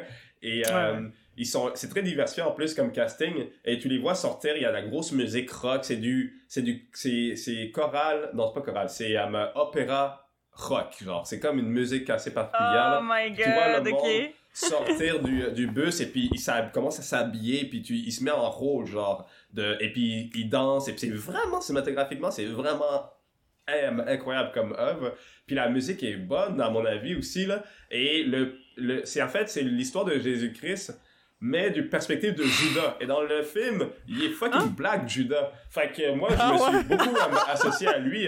Puis il est vraiment bon, et puis il s'exprime vraiment, genre, il chante, et puis c'est intense comme affaire. Et puis c'est comme, c'est la perspective de Judas, et puis Judas est pas le méchant dans l'histoire, genre, il a fait, il, oui, à la, f- il trahit à ma- Jésus à un moment donné, mais c'était pour Mm. une cause qui était bonne, c'était son chumé, genre, Jésus. Puis, bon, en tout cas, moi, j'avais écouté ce film-là, je souviens très très jeune. Et puis en plus, je comprenais, je sais pas encore, je comprenais pas la vie, je connais rien du tout. Je connais, je sais même pas c'est quoi les années 70. Je vois juste du monde avec des afros, avec des, des, des, des, des, des habits, puis de- une qualité Des pantalons de, et de, de, c'est ça. pattes d'éléphant et tout, là. éléphant, là. Et puis, ils sont Ouais. comme genre dans un style. Et puis, c'est dans une autre culture aussi. Là. Moi, j'apprenais quand j'étais très jeune, à me- j'ai appris le français, la culture occidentale et québécoise en écoutant les films, en fait. Parce que je suis arrivé, je parlais juste Swahili à trois ans avec Fabrice, là, mon frère. On Ouais. parlait juste Mm. Swahili. Et puis, on est arrivé en février. Fait que c'est un gros choc culturel ici. Et puis, En plus, euh, avec c'était vraiment impressionnant. l'hiver, la neige Ouais. et tout, en février. Exact. Exact. Ouais. Et puis, mais la, la- les films, pour moi, c'est vraiment captivé, puis c'est pour moi ma manière de comprendre le monde. Mais avec Jesus Christ Superstar, pour vrai, c'est tellement capoté comme film, là, c'est tellement too much. Et puis, c'est comme une, c'est pas une caricature, mais c'est une critique un peu de, de, de l'histoire euh, de Jésus-Christ, mais aussi, l'idée, le concept, c'est comme, Jésus-Christ, est-ce qu'il était vraiment un être divin ou c'est nous qui l'avons mis sur un... ben, C'était un humain comme les autres, puis on l'a mis sur un piédestal, et puis c'est quand même vraiment Mm. deep comme affaire. Et puis bref, j'avais écouté ça, Ah, ce ouais. film-là, puis je sais que je me suis dit, si Judas, il peut... Si le gars qui joue Judas, je pense qu'il s'appelle Carl Jones, si lui, il peut être dans la télévision, là, moi aussi, je peux faire ça. Fait que je pense que ça a commencé je pense- Peut-être j'avais 6 ans, genre, quand j'ai vu ces Mm. trucs-là, et puis... euh, au fur et à mesure que j'écoutais des films, j'ai, c'est toujours euh, genre il faut que je sois dans des histoires comme ça, il faut que je fasse partie de ces histoires. Puis euh, c'est encore plus dramatique parce que quand je voyais des films québécois, mais aussi d'autres films américains, parce que l'histoire, l'idée, c'est que dans les années 70, il y avait beaucoup de représentations, genre, d'afro-américains dans les films. Mais ça a disparu. Puis ensuite, c'est dans les années 90, c'est réapparu, mais vraiment des stéréotypes négatifs. Euh, Ah, ouais? donc, je pas euh, ça. Ouais, c'est, y a une, en tout cas, c'est, Il y a comme il y a une espèce de. Ouais, pause, je sais il y a, y euh, une phase qui s'appelle euh, le Black Exploitation. Et le Black Exploitation, c'est comme lorsque il y a eu une démocratisation des Afro, euh, de, de la création cinématographique en Amérique. Et puis pendant, genre, depuis que le cinéma existait aux États-Unis, les Afro-Américains étaient pas, avaient pas le pouvoir de créer leurs propres histoires, en fait. Hmm. Et, euh, ils- et quand ils avaient des rôles, c'est souvent des rôles de, de violeurs ou de... de Ouais, super de- stéréotypé et tout. euh. De gars avec des cicatrices, qui- des couteaux pis tout. Ouais, c'est ça. C'est revenu, ça, par contre. C'est revenu. À partir des années 90, c'est revenu, mais pendant les années 70, il y avait vraiment euh, cette résurgence de, de, de, de, de, de films euh, homemade, genre. Euh, homemade, et puis, euh, mais bref. Et puis, là, on voit aussi une volonté de plus euh, me représenter euh, les États-Unis, mais ça a disparu lorsque le Black Exploitation s'est parti en couille, puis c'est devenu trop populaire, puis là, ils sont allés dans les stéréotypes, mais vraiment à fond, comme les pimps, qui sont vraiment les, les héros, puis les prostituées sont des héros dans l'histoire, mais sauf que c'est comme dégradant finalement. Et là, les, toutes les grosses industries des, États-Unis ont commencé à, à plus miser sur ces histoires-là, et euh, donc à remiser sur une certaine euh, blancheur, une certaine homogénéité des États-Unis. Et c'est revenu un peu plus tard, dans les années 90, mais là, c'était beaucoup dans les ghettos et puis dans les affaires comme euh, euh, NW... Non, c'était non, c'était Boys in the Hood. Et puis, ça a continué jusqu'aux années 2000 et jusqu'à juste récemment, lorsque ça a recommencé à... les Afro-Américains ont recommencé à avoir, avoir le pouvoir dans leurs, dans leurs histoires. Et puis, c'est drôle à dire, mais je fais partie de ce mouvement-là au, au Québec, là. Mais euh, Ok. c'est donc, fait que c'est ça, c'est comme euh, une revolonté de, après genre plusieurs années, de, on commence à être écœuré de, de toujours être des, euh, d'être représenté par des, des bandits, puis pas juste les Afro-Américains, mais Ouais. tous les types de, de N'importe quelle minorité, étaient en pas, fait, euh, euh, ouais. euh, c'est tout le temps des, des, des gros stéréotypes, vraiment. euh, c'est terrible, là. Puis, Le comme latino des- dealer de drogue. Euh, Ouais, mais Ouais, c'est- intéressant t'sais. parce que euh, de la manière que moi je l'ai vu puis que je l'ai étudié, c'est drôle. Je pensais pas que bl- Black Exploitation. Comment tu dis ça? Black Exploitation. Black Exploitation. en tout cas, c'est Ouais, je bizarre pensais pas que c'était. euh. Euh, je pensais pas que c'était nécessairement aussi positif, du moins de la manière que tu en parles, parce qu'en général, moi, ça avait toujours la connotation d'exploitation. Puis il y en a eu plusieurs. Oui. Il n'y a pas juste eu celle-là, il y a eu celle-là de la sexploitation aussi, où euh, ouais, la tu, mets, ouais, le- tu mets des petits éléments porno pour que le monde vienne voir tes films, puis qu'il n'y a rien qui se Mhm. passe, là. Une Sex musique d'ascenseur, pas de sexe, là, mettons. puis, euh, tu sais, je veux dire, il y a eu plein d'explo- d'exploitations comme ça. Euh, puis je suis surpris que Crime, euh, la manière que moi je m'en souviens, c'était pas si positif que ça. Puis toi, tu, tu, tu penses que ça l'était jusqu'à temps que ça comme ça vienne trop mainstream, si j'ai bien compris. Là? Ben, parce que dans les. Généralement, ce qui arrive, c'est que lorsqu'on est, euh, lorsqu'on est représenté de manière péjorative, négative, c'est souvent de manière dégradante. Donc, c'est surtout que tu es une victime ou tu es un méchant. Mais Ouais. dans le Black Exploitation, au début, comment ça fonctionnait, c'est que les Afro-Américains qui reprenaient, c'est justement les stéréotypes négatifs, ils les reprenaient de manière positive. Ouais. Euh, Mm. Donc, euh, OK, peut-être on est des truands dans vos films et puis dans votre tête, mais on va prendre ces truands-là puis on va les tourner euh, on va prendre en fait tous les stéréotypes négatifs et on va les trouver comme des on va les prendre comme des euh, des, des, des archétypes positifs. Donc le pimp, le, le proxénète était devenu le héros de l'histoire. Alors il devenait à se battre contre euh, les, les méchants blancs qui racistes qui qui qui menaçaient sa, sa communauté. Puis c'est beaucoup des films aussi liés avec la communauté euh, euh, serrée puis marginalisée dans les villes euh, aux États-Unis. Et donc, euh, les prostituées aussi devenaient des héros en quelque sorte. Mais en fait, elles devenaient des héros et puis c'est, mais ça, ça s'est trop joué là-dessus. C'est juste de ça finalement. Puis ça devenait de plus en plus dégradant parce qu'il n'y avait pas d'autres modèles. Et c'est pour ça que ça a disparu à un moment donné parce que les, les communautés là-bas, c'est comme, on, on, on- c'est ridicule ces films-là. Ça, on voit pas d'avocats, on voit pas de, euh, de, de, de, de personnes euh, simples euh, qui, vivent une, qui ont une vie normale et puis qui, qui, Mm. euh, qui, qui se promènent dans la maison. C'est toujours de la violence et puis c'était ça aussi. C'était beaucoup d'action, c'était beaucoup de, de guns, de combats. Il y avait du kung-fu à un moment donné aussi. Puis, mais bref, mais il y avait vraiment une volonté de, euh, euh, de représenter, de donner en fait de l'agentivité. Donc, une compétence, des, une aptitude à être des agents euh, décisionnels de leur propre vie, les maîtres de leur, euh, de leur destin, puis euh, des, des, des libérateurs de leurs propres, des problèmes en fait qu'on les a, euh, qu'on les a imposés par the men, genre le, le gouvernement. C'est comme ça qu'ils attribuaient Mm. ça. Donc, toute la ségrégation qui se passait, toute la stigmatisation. Fait il y avait un côté positif, mais ça, ça partait en couille. Et c'est la raison pourquoi c'est devenu tellement négatif qu'ils ont arrêté d'en faire. Ouais, ouais, c'est le cas de dire. Mais Ben, euh, écoute- ouais, ça. Écoute, je veux pas nécessairement euh, continuer le point full plus longtemps, mais j'ai quand même une petite question là-dessus.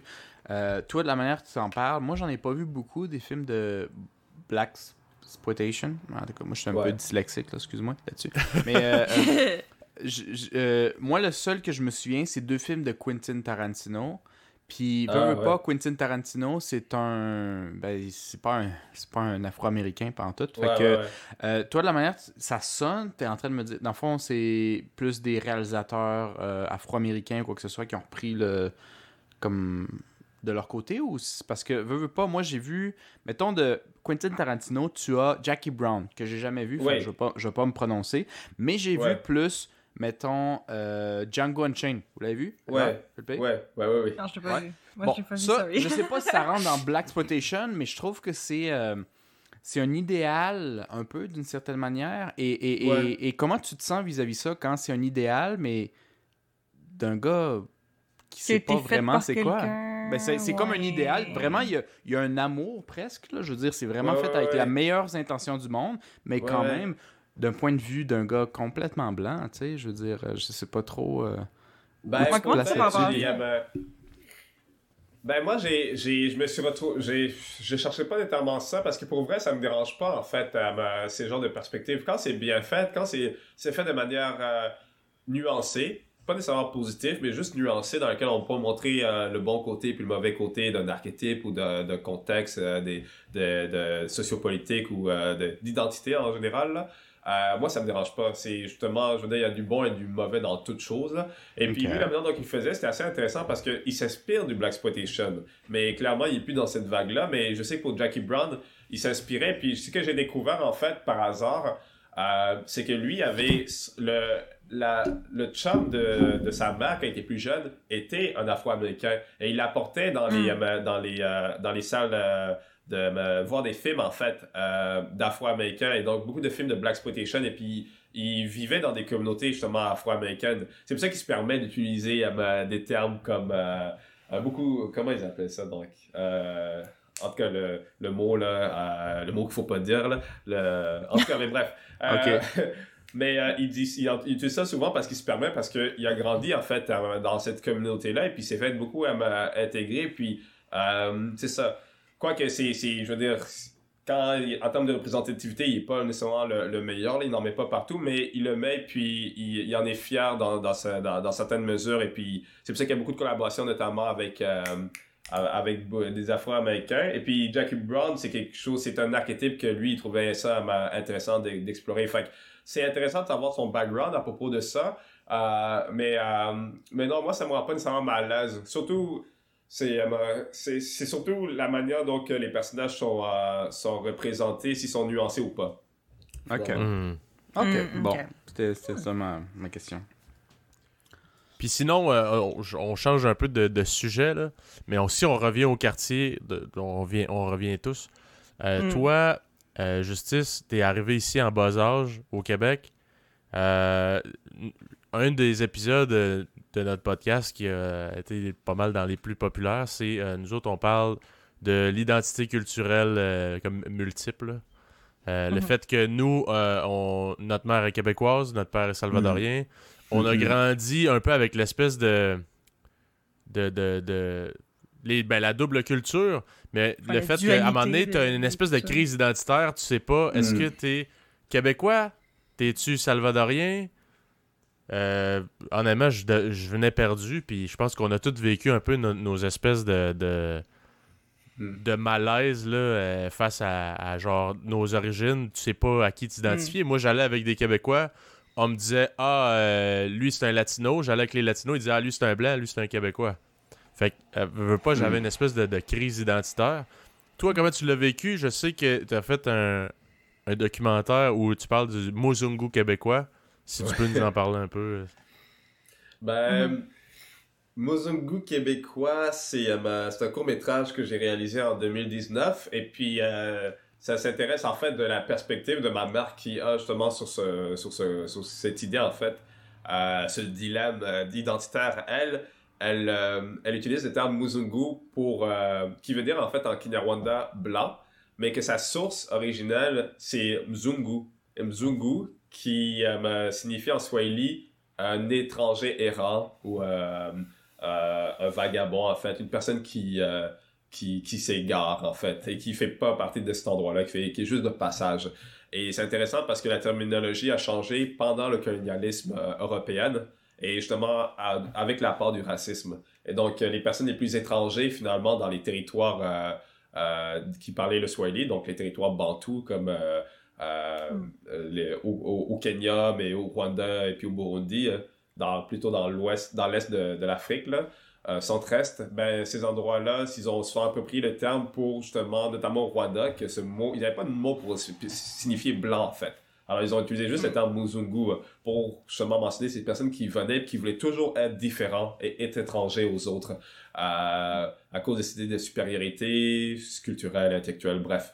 Mais ma mère, et puis c'est resté en fait dans la façon de, de voir euh, la culture blanche en général et puis l'attitude aussi blanc et euh, juste les blancs en général. Et puis ma mère, elle, elle, elle aime bien m'appeler le Muzungu du Québec parce que justement, elle, euh, elle trouve que parfois je me comporte comme un blanc euh, parce que j'ai développé justement cette identité de Québécois. euh, qui est, euh, pour vrai, très différent de... C'est la première fois qu'elle devait faire affaire avec un Rwandais qui avait une attitude québécoise, finalement, occidentale, pratiquement. Donc, euh, Mhm. pour elle, c'est sûr que c'est un choc, mais elle trouve, elle, elle se, elle, elle s'amuse à me, à me moquant ben, de cette manière-là. Là. Donc, euh, ça, ça a pas vraiment été problématique, euh, ce dilemme identitaire, parce que ça a toujours été tourné un peu à l'absurde, en fait, du côté, euh, du point de vue de ma mère. Et euh, aussi, j'étais très à l'aise avec un peu l'absurdité des choses en général. Après avoir grandi justement à, à Saint-Pédis, il y avait tellement de diversité d'individus qui venaient de partout. Très jeune, j'ai été comme confronté par le monde qui venait d'ailleurs. Et puis, à un moment donné, j'ai comme fait rapidement la paix avec ça parce que je me suis dit que je pouvais juste battriper. Genre, si je réfléchissais trop. Fait que j'ai développé une sérénité avec ça. Euh, et genre, je me suis comme dit que, OK, ça fait pas de sens. Euh, tout, tout fait pas de sens, mais ça fait du sens quand même. Alors, euh, c'est ce paradoxe que j'ai comme développé à me- rapidement et puis que j'ai comme juste...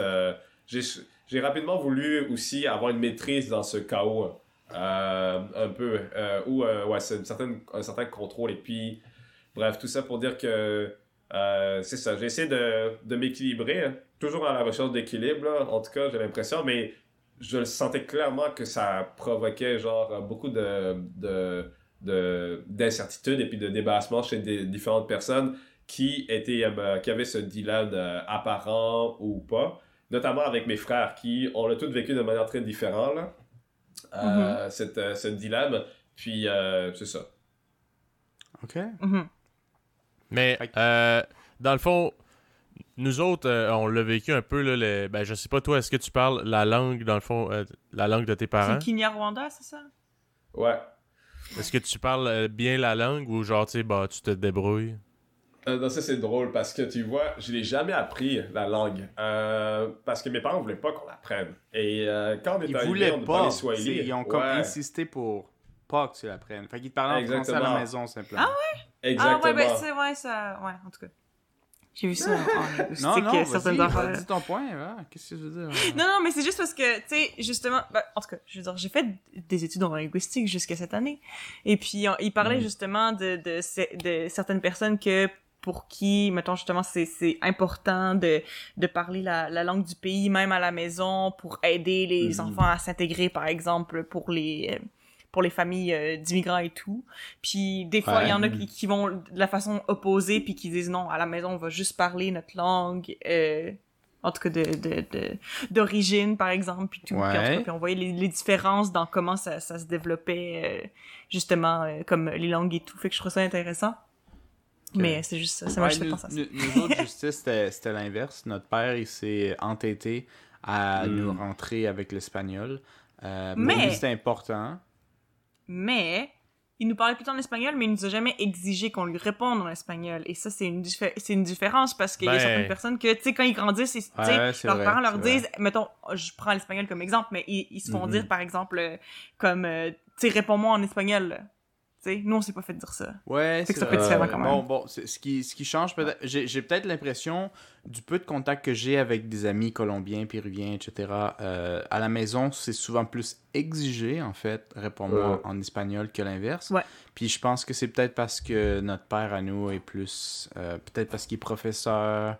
Euh, il a un background un peu plus différent. euh, il est plus conscient des pour et des contre là-dessus. Mhm. Fait que Mhm. peut-être peut-être c'est ça qui a favorisé le fait qu'il disait moi je vais insister l'espagnol mais je vais peut-être pas vous violenter psychologiquement que Ben, je- je pense que- pas trop? Euh, notre père aussi étudiait euh, un peu la linguistique. Puis euh, Ouais. moi, je sais qu'il m'a- il m'avait dit que Marcos, étant l'aîné de nous autres, euh, qui lui parlait en espagnol, et euh, ma mère aussi, qui est québécoise, mais elle parle, elle parle espagnol quand même, parlait à Marcos en espagnol. Puis il est venu un moment où il est entré à la garderie. Il faisait plus la différence entre les deux langues. Ah Mm. ouais. Parce que pour lui, il parle en espagnol à des Québécois, ben ils vont Mm. comprendre parce qu'à la maison, notre mère, euh, c'est une Québécoise. euh, fait, lui, il comprend les deux langues. Il comprend les deux langues. Fait que lui, il Ouais. disait, euh, il parlait un peu fragnol, comme on dit. Là. Il parle français, espagnol, certains Ouais. mots. Puis euh, il est venu un peu mêler.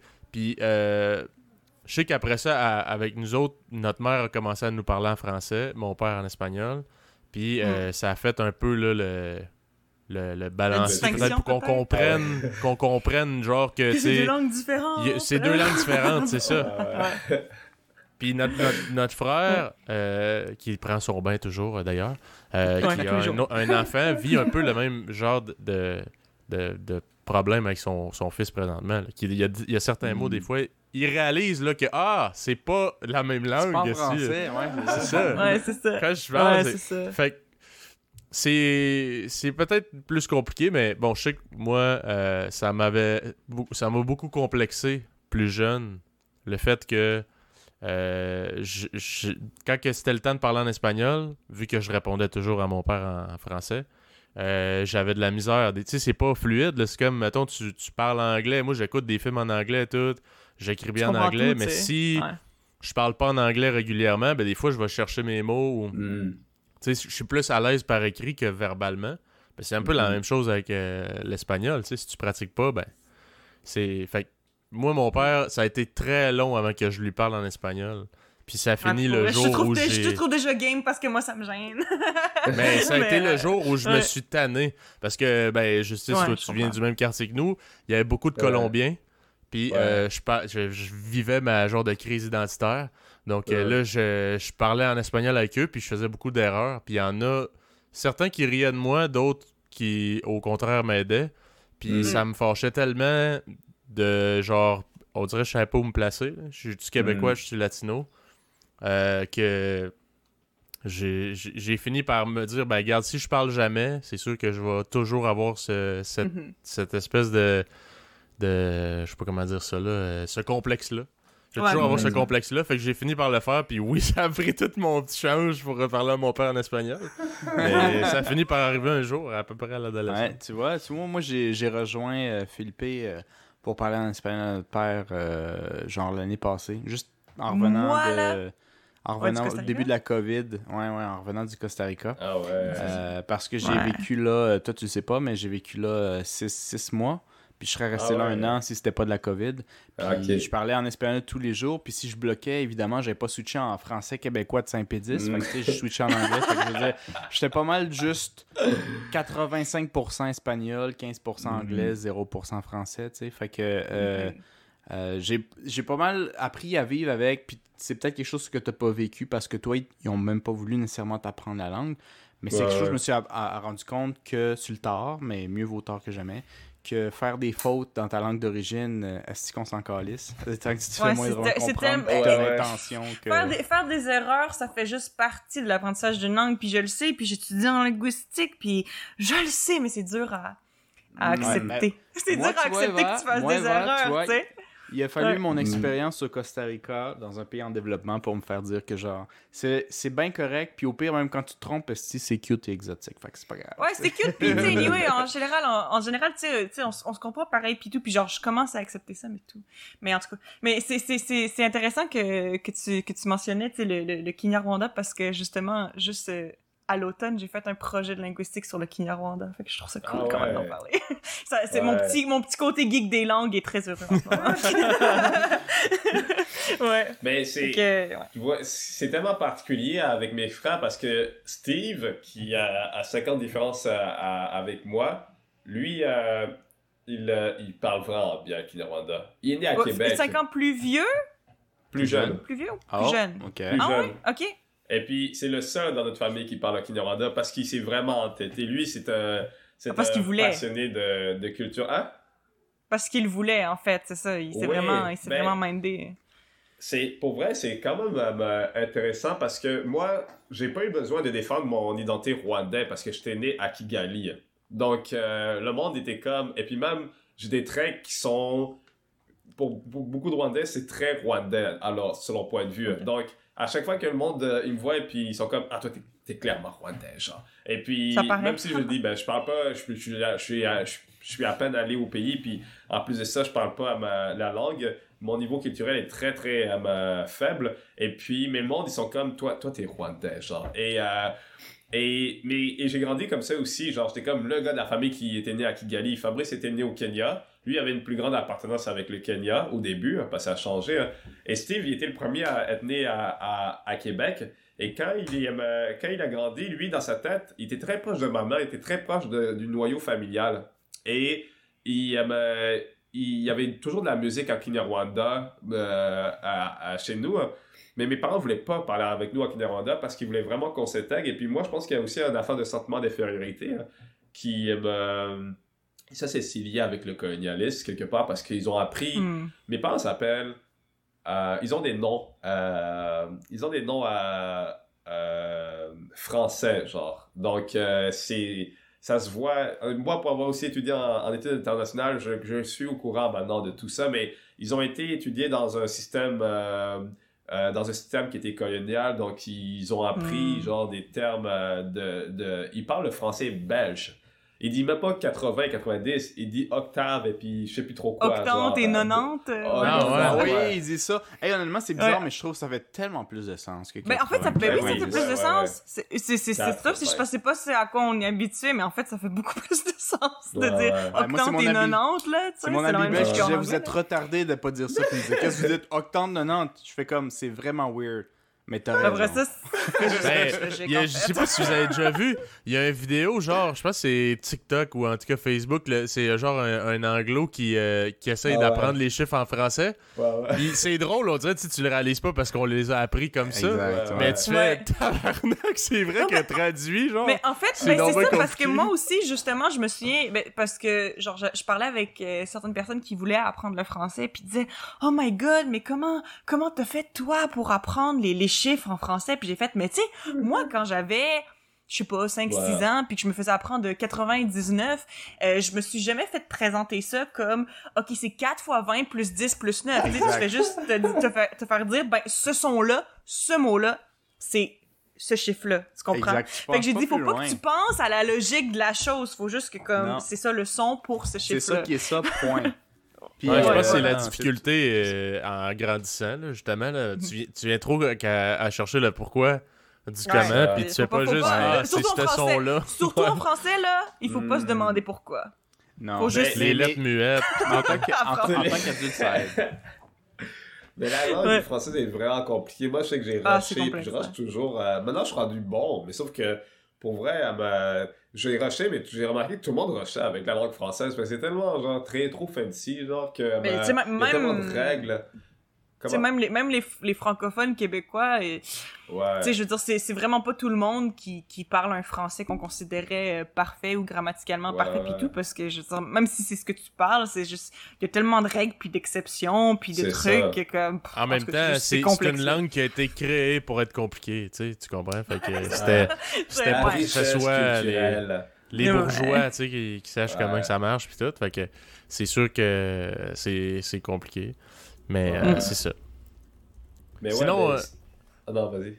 Sinon, euh, pour euh, aller plus dans les histoires là, de, de, de Saint-Pédis, euh, nous autres, comme je disais au, au début, on est arrivé genre, j'étais peut-être en troisième année. Euh, Saint-Pédis, qui est vraiment un coin de Québec, là, euh, que genre, si t'as grandi là, euh, t'as un peu comme une, une- une idée, euh, genre, mauvaise de, de la ville en général. C'est-à-dire, t'as l'impre- t'as l'impression que genre, c'est comme ça partout, mais c'est vraiment typique à ce quartier-là. là Ouais. que- qui euh, avait très mauvaise presse. J'ai écouté euh, euh, ton podcast Justice là, Ah oui, c'est Mais vrai. aussi- où vous parliez un peu de ça. Puis c'est tellement vrai. C'est, c'est tellement vrai. Euh, tu sais, moi, je dis à des gens qui ont jamais grandi à Saint-Pédis, Ah, j'ai grandi à Limoilou, puis tout, puis c'est ah, wow, comme si j'avais. Moi, là, j'ai des traces de balles comme 50 Cent, mais je me suis déjà fait euh, poignarder, man. Tu comprends? Puis je dis, je viens de Saint-Pédis, il m'est jamais rien arrivé, là, tu comprends? Même pas proche. Non, même pas proche, man. ouais. mais oui, mais. Non, mais c'est c'est clair. là. Moi, moi, j'avais du fun à- à- en en parlant parce que, écoute, j'aimais ça raconter des histoires. Fait que, euh, et puis j'aimais ça raconter des histoires qui étaient fictives surtout, et puis me mettre dans des situations que j'ai jamais été. Fait que pour moi, j'avais vraiment un grand. euh, surtout quand j'étais à- au Cégep Garneau, là, j'ai inventé tellement de bullshit, là. Parce, et c'est le monde qui, euh, qui me dit. C'est c'est eux qui me, me nourrissaient, en fait. Je disais. fait que tu toi- t'inspirais puis t'inventais des merdes. C'est ça. Mais c'est surtout. quel- Excuse-moi de te couper. Euh, pendant que tu dis ça, puis peut-être avant que tu passes à autre chose, quelle est la meilleure bullshit que t'as dit en fonction de ton, ton, ton background? T'as-tu toujours déjà ta Non, fake ben, euh, sur le bah. bras? Non? Ah, je le sens toujours. Je le sens toujours. Euh, la plus grande bullshit, c'est euh, C'était quoi donc? Ben, que je m'étais fait euh, me poignarder, et puis j'allais montrer, genre, ma blessure, mais j'ai comme. J'ai comme. j'ai- J'avais mis ma main sur mon, mon chandail, puis j'étais comme. Ah, je vais vous le montrer. Puis j'avais changé mon, mon ton de voix. Je veux dire, j'avais vraiment joué le jeu. J'étais comme. Pour vrai, je m'étais mis dans. J'étais prêt. J'avais, j'avais préparé ce rôle-là toute ma vie. Genre, et puis quelqu'un était comme Ah, tu viens de, tu viens de Limoilou? Puis là, il y a genre un genre de. de il y avait trois, quatre personnes autour de la table. Là, puis. Et, et, et c'était et c'était comme genre, euh, ouais, je viens de Limoilou. Et puis. Là, j'ai fait un mouvement, genre, genre, tu sais, le petit mouvement de tu touches ton nez comme ça, là. Ben, juste Ah. pour dire, le, le Comme- petit affaire Oud, là. En tout cas, mais en tout cas, c'est. J'avais une. Été développer une attitude. Pour vrai, là, il était tellement persuadé de mon. de, ce, qu'est-ce que j'allais dire était vrai que. euh, ils n'avaient pas remarqué que j'avais switché de ton, de, de, de posture. euh, J'étais dans un autre personnage. Fait que j'ai levé mon chandail, puis j'étais comme, ouais, j'ai été poignardé ici, je peux vous... Ah non, je peux pas vous montrer. Puis là, j'étais comme vraiment tout à coup prêt à me... J'avais une vie lourde, là, et puis euh, je parlais plus vraiment, là. Je me suis dit que j'étais fait poignarder, puis aussi tirer dessus, mais qu'on m'avait pas euh, atteint, euh, et puis que j'avais peur de retourner chez nous à chaque fois. Et puis pour vrai, j'étais en chemise, genre. fait ça, c'est peut-être l'affaire le plus, le, plus deep que j'ai dit. hein. Plus Le gars, il est gros tellement dans son- son personnage qu'il appelle Justice, c'est correct, il répond même plus parce que maintenant il est rendu Michael. Il est dans un autre monde, il est dans un autre corps, il est dans une autre histoire aussi. Petit tabarnak, man, c'est deep ce que tu viens de me raconter là. Fait j'ai jamais dit que c'était une blague. Et puis j'avais voulu le dire, mais il y avait jamais une bonne occasion. Fait que ces personnes ont vraiment cru, ok, que. Et puis c'est drôle parce que. À Garneau, ok, c'est passé une histoire que j'ai jamais racontée. Ben, que j'ai très peu racontée, je pense, là. C'était après. J'avais. J'ai commencé à avoir des, des, des, des rôles de, casting, d'audition, là. Et puis je m'étais retrouvé dans cette classe où le prof était vraiment cool, genre, mais il était aussi très sévère. Puis il voulait pas qu'on aille nos cellulaires avec nous et que le cellulaire sonne. Premier jour, euh, j'étais arrivé en retard, j'étais en avant de la classe, puis mon cellulaire sonne. Juste après qu'il ait dit de, de si quelqu'un sonnait, il prenait le téléphone puis il répondait. Puis c'était tellement cool parce que ma musique de sonnerie téléphone, c'était le début d'une chanson de Ka- Kanye West qui était euh, Gorgeous. Je sais pas si vous connaissez, hein, mais c'est un gros beat hip-hop genre. C'est pam pam pam pam pam pam pam. En tout cas, et c'est un gros beat et puis c'était un gros silence dans la classe puis juste moi qui avait cette, cette sonnerie là et puis j'espère que c'était pas moi genre. J'avais vraiment j'étais vraiment choqué parce que j'étais comme waouh je voulais tellement être discret mais je le suis pas. Puis le il est venu le professeur il, m'a demandé de, de en fait j'ai pris mon cellulaire et puis j'ai vu que c'était un 514 puis j'étais à Québec j'étais pas habitué à un 514 fait que je savais que c'était Ah, quelque chose de professionnel Fait que je l'ai donné à- au monsieur, et puis j'étais comme, shit, est-ce que c'est pour une audition ou quoi que ce soit, genre? Oh Et là, il, a, il a répondu au téléphone, et c'est vraiment, c'est comme genre le prof cool, genre en shape, parce que c'était un cours de conditionnement physique. Puis en plus de ça, il, il était jeune, ben, en tout cas, il avait l'air d'être jeune. Puis il répond au téléphone, genre comme si rien n'était, puis tout le monde dans la classe, on était comme genre 30, genre. Tout le monde dans la classe, Mm. comme, shit, il va se faire ramasser le gars, là, il va, il reviendra plus jamais dans cette classe-là. Et le visage du prof a tellement changé rapidement, il était comme, euh, oui, allô? Oh. Oh. Ok. Oui, il est ici. Puis là, il m'a juste tendu le téléphone, il m'a dit, tu peux répondre. Et il m'a dit, tu peux répondre à ça. Enfin, que je suis sorti, hein. j'ai répondu, puis c'est l'Union des artistes, en fait, qui voulait remplir, genre, euh, compléter mon projet, euh, mon, Wow. euh, mon identité de euh, membership, là, euh, Oh, en man. tant que, que comédien.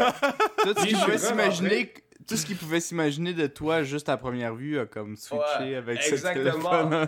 Et puis le pire, c'est que je suis rentré dans la classe, le monde était bouche bée, t'es comme, quel genre de personne est ce gars-là, genre, pour... euh, le prof, le prof l'a jamais expliqué, là. Et puis, euh, il s'est, je l'ai jamais vraiment dit que c'était, euh, que c'était quoi le truc. Fait que lui, pour lui, c'est comme un artiste, c'était fucking rap, il était comme shit. Et puis, en tout cas, il, il, me- il me trouvait un peu cool tout en essayant d'être euh, professionnel, mais tout le, toute la classe, là, était comme ce gars-là, il doit soit être un agent de la, euh, de la FBI, ou il doit être un, un gros gars euh, mafieux, que, euh, qui, euh, Il a le droit fait de des répondre au téléphone, lui. C'est ça. Pour vrai, là.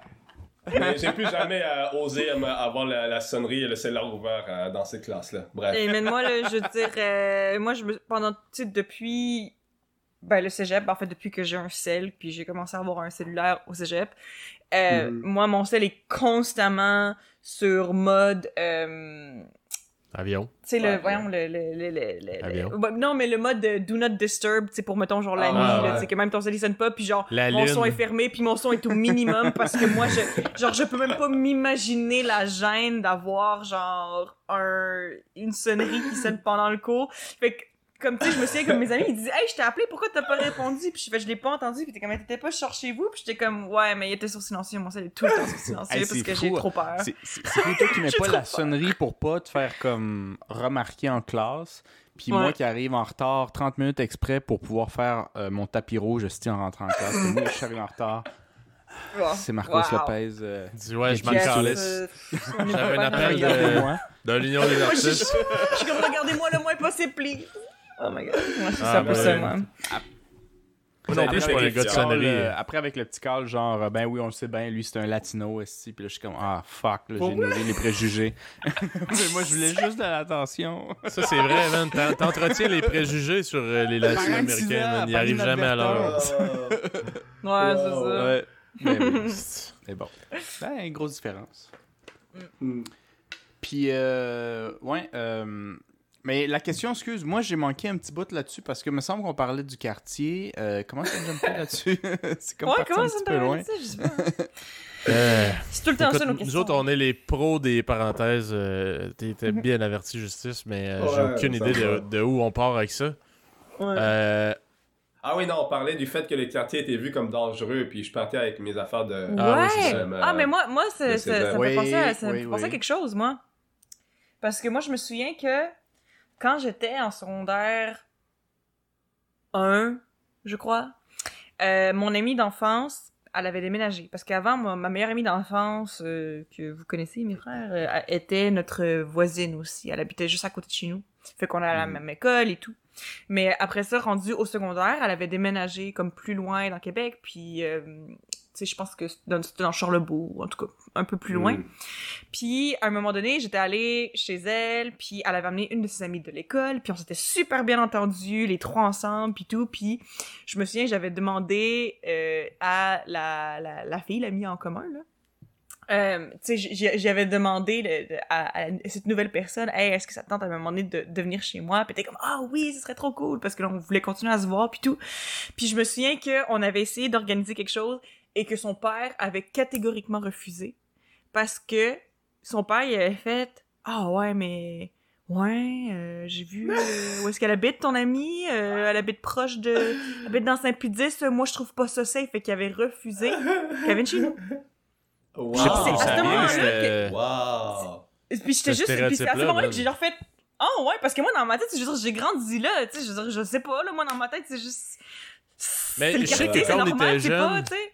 Ouais, je sais que quand on était jeune, il y avait eu euh, des histoires avec les, les Wolfpack, là, qui étaient une gang de rue euh, à l'époque. Ah, Ils faisaient beaucoup de. de C'était. Voyons, de. Proxénétisme. Exploitation, ouais, Ouais, proxénétisme. juvénile. mais juvénile. Oh, fait que la- euh, dans le fond, là, beaucoup de, de, de mineurs qui se faisaient exploiter sexuellement dans, dans le coin. Fait que je pense que ça, ça a donné vraiment mauvaise presse. Puis à un moment donné, je sais pas trop comment c'est arrivé, mais le Wolfpack, ils sont comme partis à Montréal, si je me trompe pas. Puis. Euh, euh, mais, ben- tu sais, mais aussi, tu sais, euh, genre, je sais pas, mais moi, j'ai j'ai l'impression que, tu sais, peut-être qu'il y a eu quelques trucs ici et là qui donnaient peut-être justement une mauvaise presse au quartier, mais je pense qu'après ça aussi, veut, veut pas. À Québec, tu vois un quartier avec plein d'immigrants, puis Ouais. automatiquement, sais, c'est catégorisé, tu sais. Moi, je pense que ça rapport à ça aussi. Pour vrai, là. Je sais pas, Ouais, mais sûrement. comme ça que je vois ça. Ben, il y a Ouais. ça. Moi, j'ai euh, moi j'ai un peu fait des recherches là-dessus. Puis, euh, c'est un peu. euh, c'est très intéressant parce qu'en effet, euh, avant même le Wolfpack, qui, en fait, c'est même pas concentré à Saint-Pédis, mais ça avait toutes les raisons d'être pointé du doigt Saint-Pédis. Parce que justement, il y avait le HLM et puis euh, c'était Mézeray était aussi mal vu à cause que c'était euh, c'était plus reculé et puis il y avait plus d'immigrants.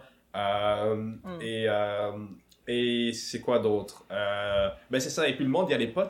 T'as pas beaucoup de raisons en fait d'aller dans cet endroit-là parce que c'est un quartier qui est très résidentiel en fait. Il n'y a pas de rue commerciale. Fait tu peux t'imaginer plein de choses. Et puis le monde aime ça se créer des histoires. Ça, c'est quelque chose à remarquer là. C'est pas juste moi là qui aime, qui aime s'imaginer des trucs. Tout le monde aime s'imaginer des trucs. Et puis, euh, moi, ce que j'ai remarqué, parce qu'au début de mon film, La Cité des Autres, ça abordait ça, en fait, notamment le point de vue que le monde avait envers la création de, de l'HLM.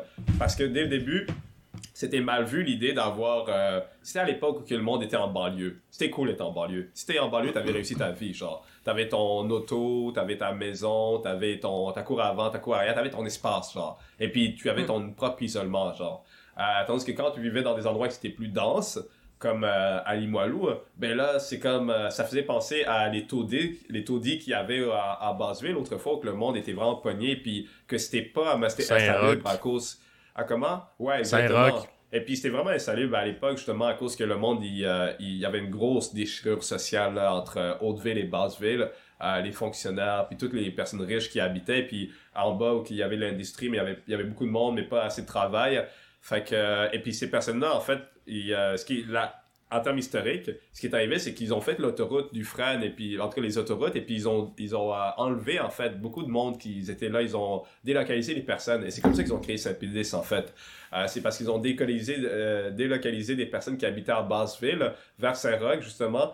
Euh, puis il y avait un quartier chinois, en passant, je sais pas si vous saviez, là. Non, je ils ont, pas. Non, pas. détruit un quartier chinois aussi, le quartier chinois de Québec qui euh, se retrouvait en dessous en ce moment de, de l'autoroute du Fred. Mais bref, toutes ces personnes-là qui vivaient justement entassées euh, se sont retrouvées euh, dans le nouveau complexe euh, d'habitation à loyer modique euh, à Mézeray. Et puis ça, c'était vraiment mal vu à cause de son édifice, mais aussi de son, de son, de, de sa représentation, son symbolisme. C'était pas la belle banlieue comme euh, le monde voyait, c'était pas la réussite parce que, genre, euh, quand même, Mézeray, il y a comme cette idée de, de banlieue, là, de maison aussi, puis avec euh, cour avant et cour arrière.